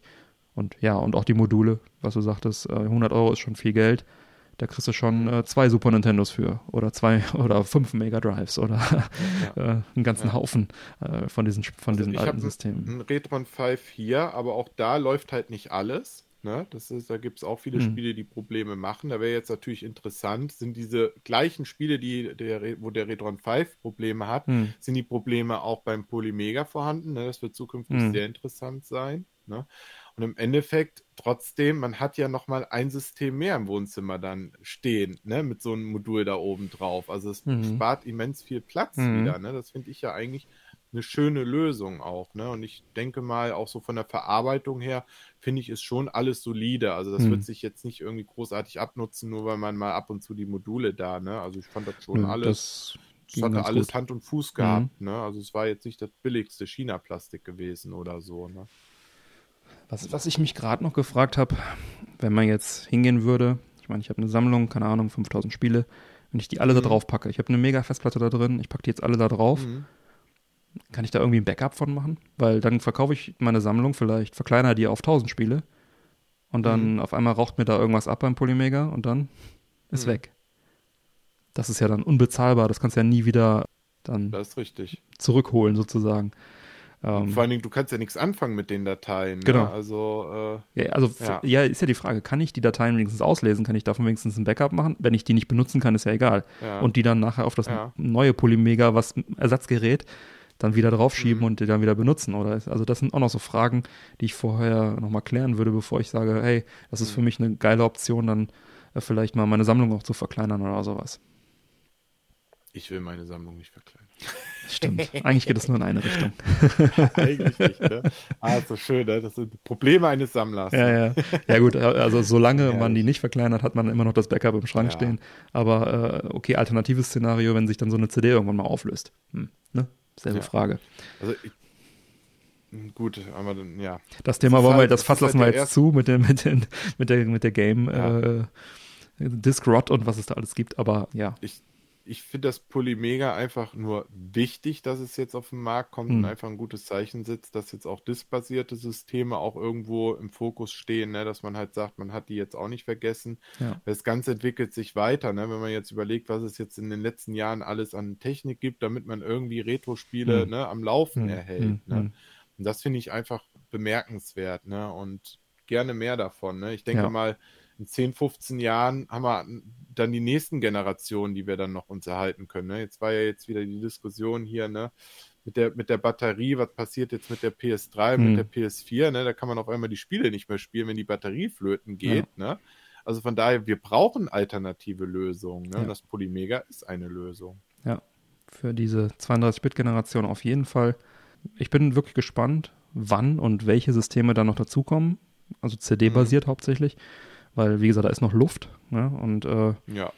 ich sag mal, wenn die da noch zwei, drei Systeme draufschippen, dann haben sie mich fast im Sack. Fehlt nicht mehr viel. Ja. Ja, ich glaube, wir können zusammenfassend sagen, ist das Polymega empfehlenswert? Antwort, es kommt drauf an. was für ein Typ man ist, ne? Genau, was, was, genau, was ist man für ein, für ein Typ? Hat man viele Originalspiele rumliegen? Fängt man gerade an. Haben wir ja alles gerade ausführlich genannt. Ja, wir haben auch noch im Vorfeld dieser Sendung ein paar Hörerfragen gesammelt. Du hast auf Instagram gefragt, ich habe bei uns mhm. im Discord und äh, auch über Instagram gefragt und bei Facebook. Und da kamen zwei, drei Fragen rum, die können wir ja eben nochmal durchgehen. Da kam über Instagram rein von Darkfire 0507. Ist es Software- oder Hardware-Emulation? Ja, haben wir beantwortet. Ist Software-Emulation. Ja. Dann vom User Sega Master System kam die Frage, ich habe es noch nie gesehen, würde mich also alles darüber würde mich also interessieren. Ja, okay, dann äh, bist du an dieser Stelle, glaube ich, informiert. My.pix3l unterstrich, warum kauft man sowas? Haben wir auch gerade beantwortet, glaube ich. Dann User Donomic Games fragt, wie läuft der Saturn-Emulator? Ja, läuft. Haben wir, glaube ich, auch beantwortet. Erstaunlich gut. Ja, genau, erstaunlich gut. Über Facebook kam die Frage von Marius, spielt es Doom ab? Yep, spielt es. Ich habe Final Doom gespielt auf der PS1 und auch alle anderen Doom-Ports für die Systeme, die da unterstützt werden, laufen natürlich. Damit haben wir ein weiteres Gerät, auf dem Doom läuft. genau. It plays Doom. Im Discord kam rein die Frage von Etel Game Collector. Kann man bildtechnisch etwas einstellen für verschiedene Konsolen, Profile einrichten? Ja, das hatten wir ja im, in dem Teil beantwortet, wo es um die Filter ging. Ne? Man kann die Filtereinstellungen und die Bildeinstellungen pro System oder pro Spiel sogar abspeichern. Und äh, das ist schon recht komfortabel, leider nicht global. Ja. Der gute Celdric wollte wissen, wie gut sind die Controller? Fühlen sie sich hochwertig an? Ja, die Controller, ein bisschen eine Metafrage. Es gibt ja viele Polymega-Controller für jedes Erweiterungsmodul ein. Der von dem Grundgerät, hatten wir ja auch eingangs gesagt, ist so mittelmäßig. Also ist kein Totalausfall, nicht katastrophal, nicht schlecht, aber halt auch gibt Besseres. Das Digipad ist ein bisschen schwach. Ähm, ansonsten ist der ganz, ganz in Ordnung. Und die von den, von den anderen Zusatzmodulen, keine Ahnung. Haben wir nicht vorliegen. Controller kann man ja tatsächlich sogar einzeln kaufen. Ja. Bei 79,99, das finde ich auch definitiv zu viel zu viel. Aber es ja. denke ich mal auch der Marge auch zu. Ja, wahrscheinlich, klar. Ähm, da wird man wahrscheinlich mit einem 8-Bit-DO oder anderem Bluetooth-Controller oder einem kompatiblen Controller dann auch vielleicht besser beraten sein. Und günstiger. Wir haben da, glaube ich, ein paar erwähnt. Ja. ja, das waren soweit die Hörerfragen. Hast du noch äh, welche, die ich jetzt hier noch vergessen habe? Wir hatten die Listen, glaube ich, zusammengeführt. Nein, ich habe hab meins ergänzt. Okay. Gut. Dann haben wir das Polymega schon nach einer überraschend langen Sendung dann doch, glaube ich, ultimativ beleuchtet, oder? Ich glaube auch wie gesagt, also ähm, ich weiß nicht, ob du ein bisschen Bildmaterial vorbereitet hast, aber ich habe auf jeden Fall ein paar Aufnahmen gemacht und die werde ich dann jetzt nach und nach auf Instagram veröffentlichen, sodass man sich da auch noch mal ein bisschen überzeugen kann. Genau, das werde ich auch tun, auf äh, Instagram was posten und auf den, in den Shownotes natürlich habe ich äh, auch natürlich ein paar äh, Bilder gemacht. Ich habe einmal die Spiele fotografiert, die ich da installiert habe und auch vom Gerät habe ich einige Bilder gemacht. Vielleicht kannst du mir auch noch etwas Bildmaterial von dir dann rüberschicken, dann packe ich das auch noch mit in die mhm. Show Notes. Und dann haben wir da ein es paar. Es gibt auch schon die erste Bilder. Schutzhülle für das Polymedia. Ah, verrückt. Und zwar passgenau, auf den Millimeter genau. Ganz genau. Ja, stimmt, die war sogar drum. Du hast sie sogar ähm, mit rübergeschickt. Ja. Die war ganz hervorragend. Ist ja auch mal, muss auch mal ein bisschen was äh, zurückgeben. Genau, das war nett von dir. Ja, cool. Gut, dann haben wir das. Dann schreite ich zur Abmoderation. Vielen Dank an unsere Unterstützer. Ihr habt diese Sonderfolge möglich gemacht und euch allen vielen Dank fürs Zuhören. Denkt dran, reguläre Folgen Männerquatsch erscheinen jeden ersten und dritten Montag im Monat. Damit ihr keine Folge mehr verpasst, abonniert uns doch gerne. Informationen zum Abonnieren sowie alle Links zur Sendung findet ihr auf unserer Webseite www.männerquatsch.de. Erfahrt außerdem auf unserer Webseite im Bereich Unterstützung, wie ihr uns am besten unterstützen könnt. Wir laden euch ein, dort zu schauen, was ihr für uns tun möchtet. Bleibt mir zu sagen, bitte empfehlt uns weiter. Vielen Dank für die Aufmerksamkeit. Auf Wiederhören und bis bald. Auf Wiederhören.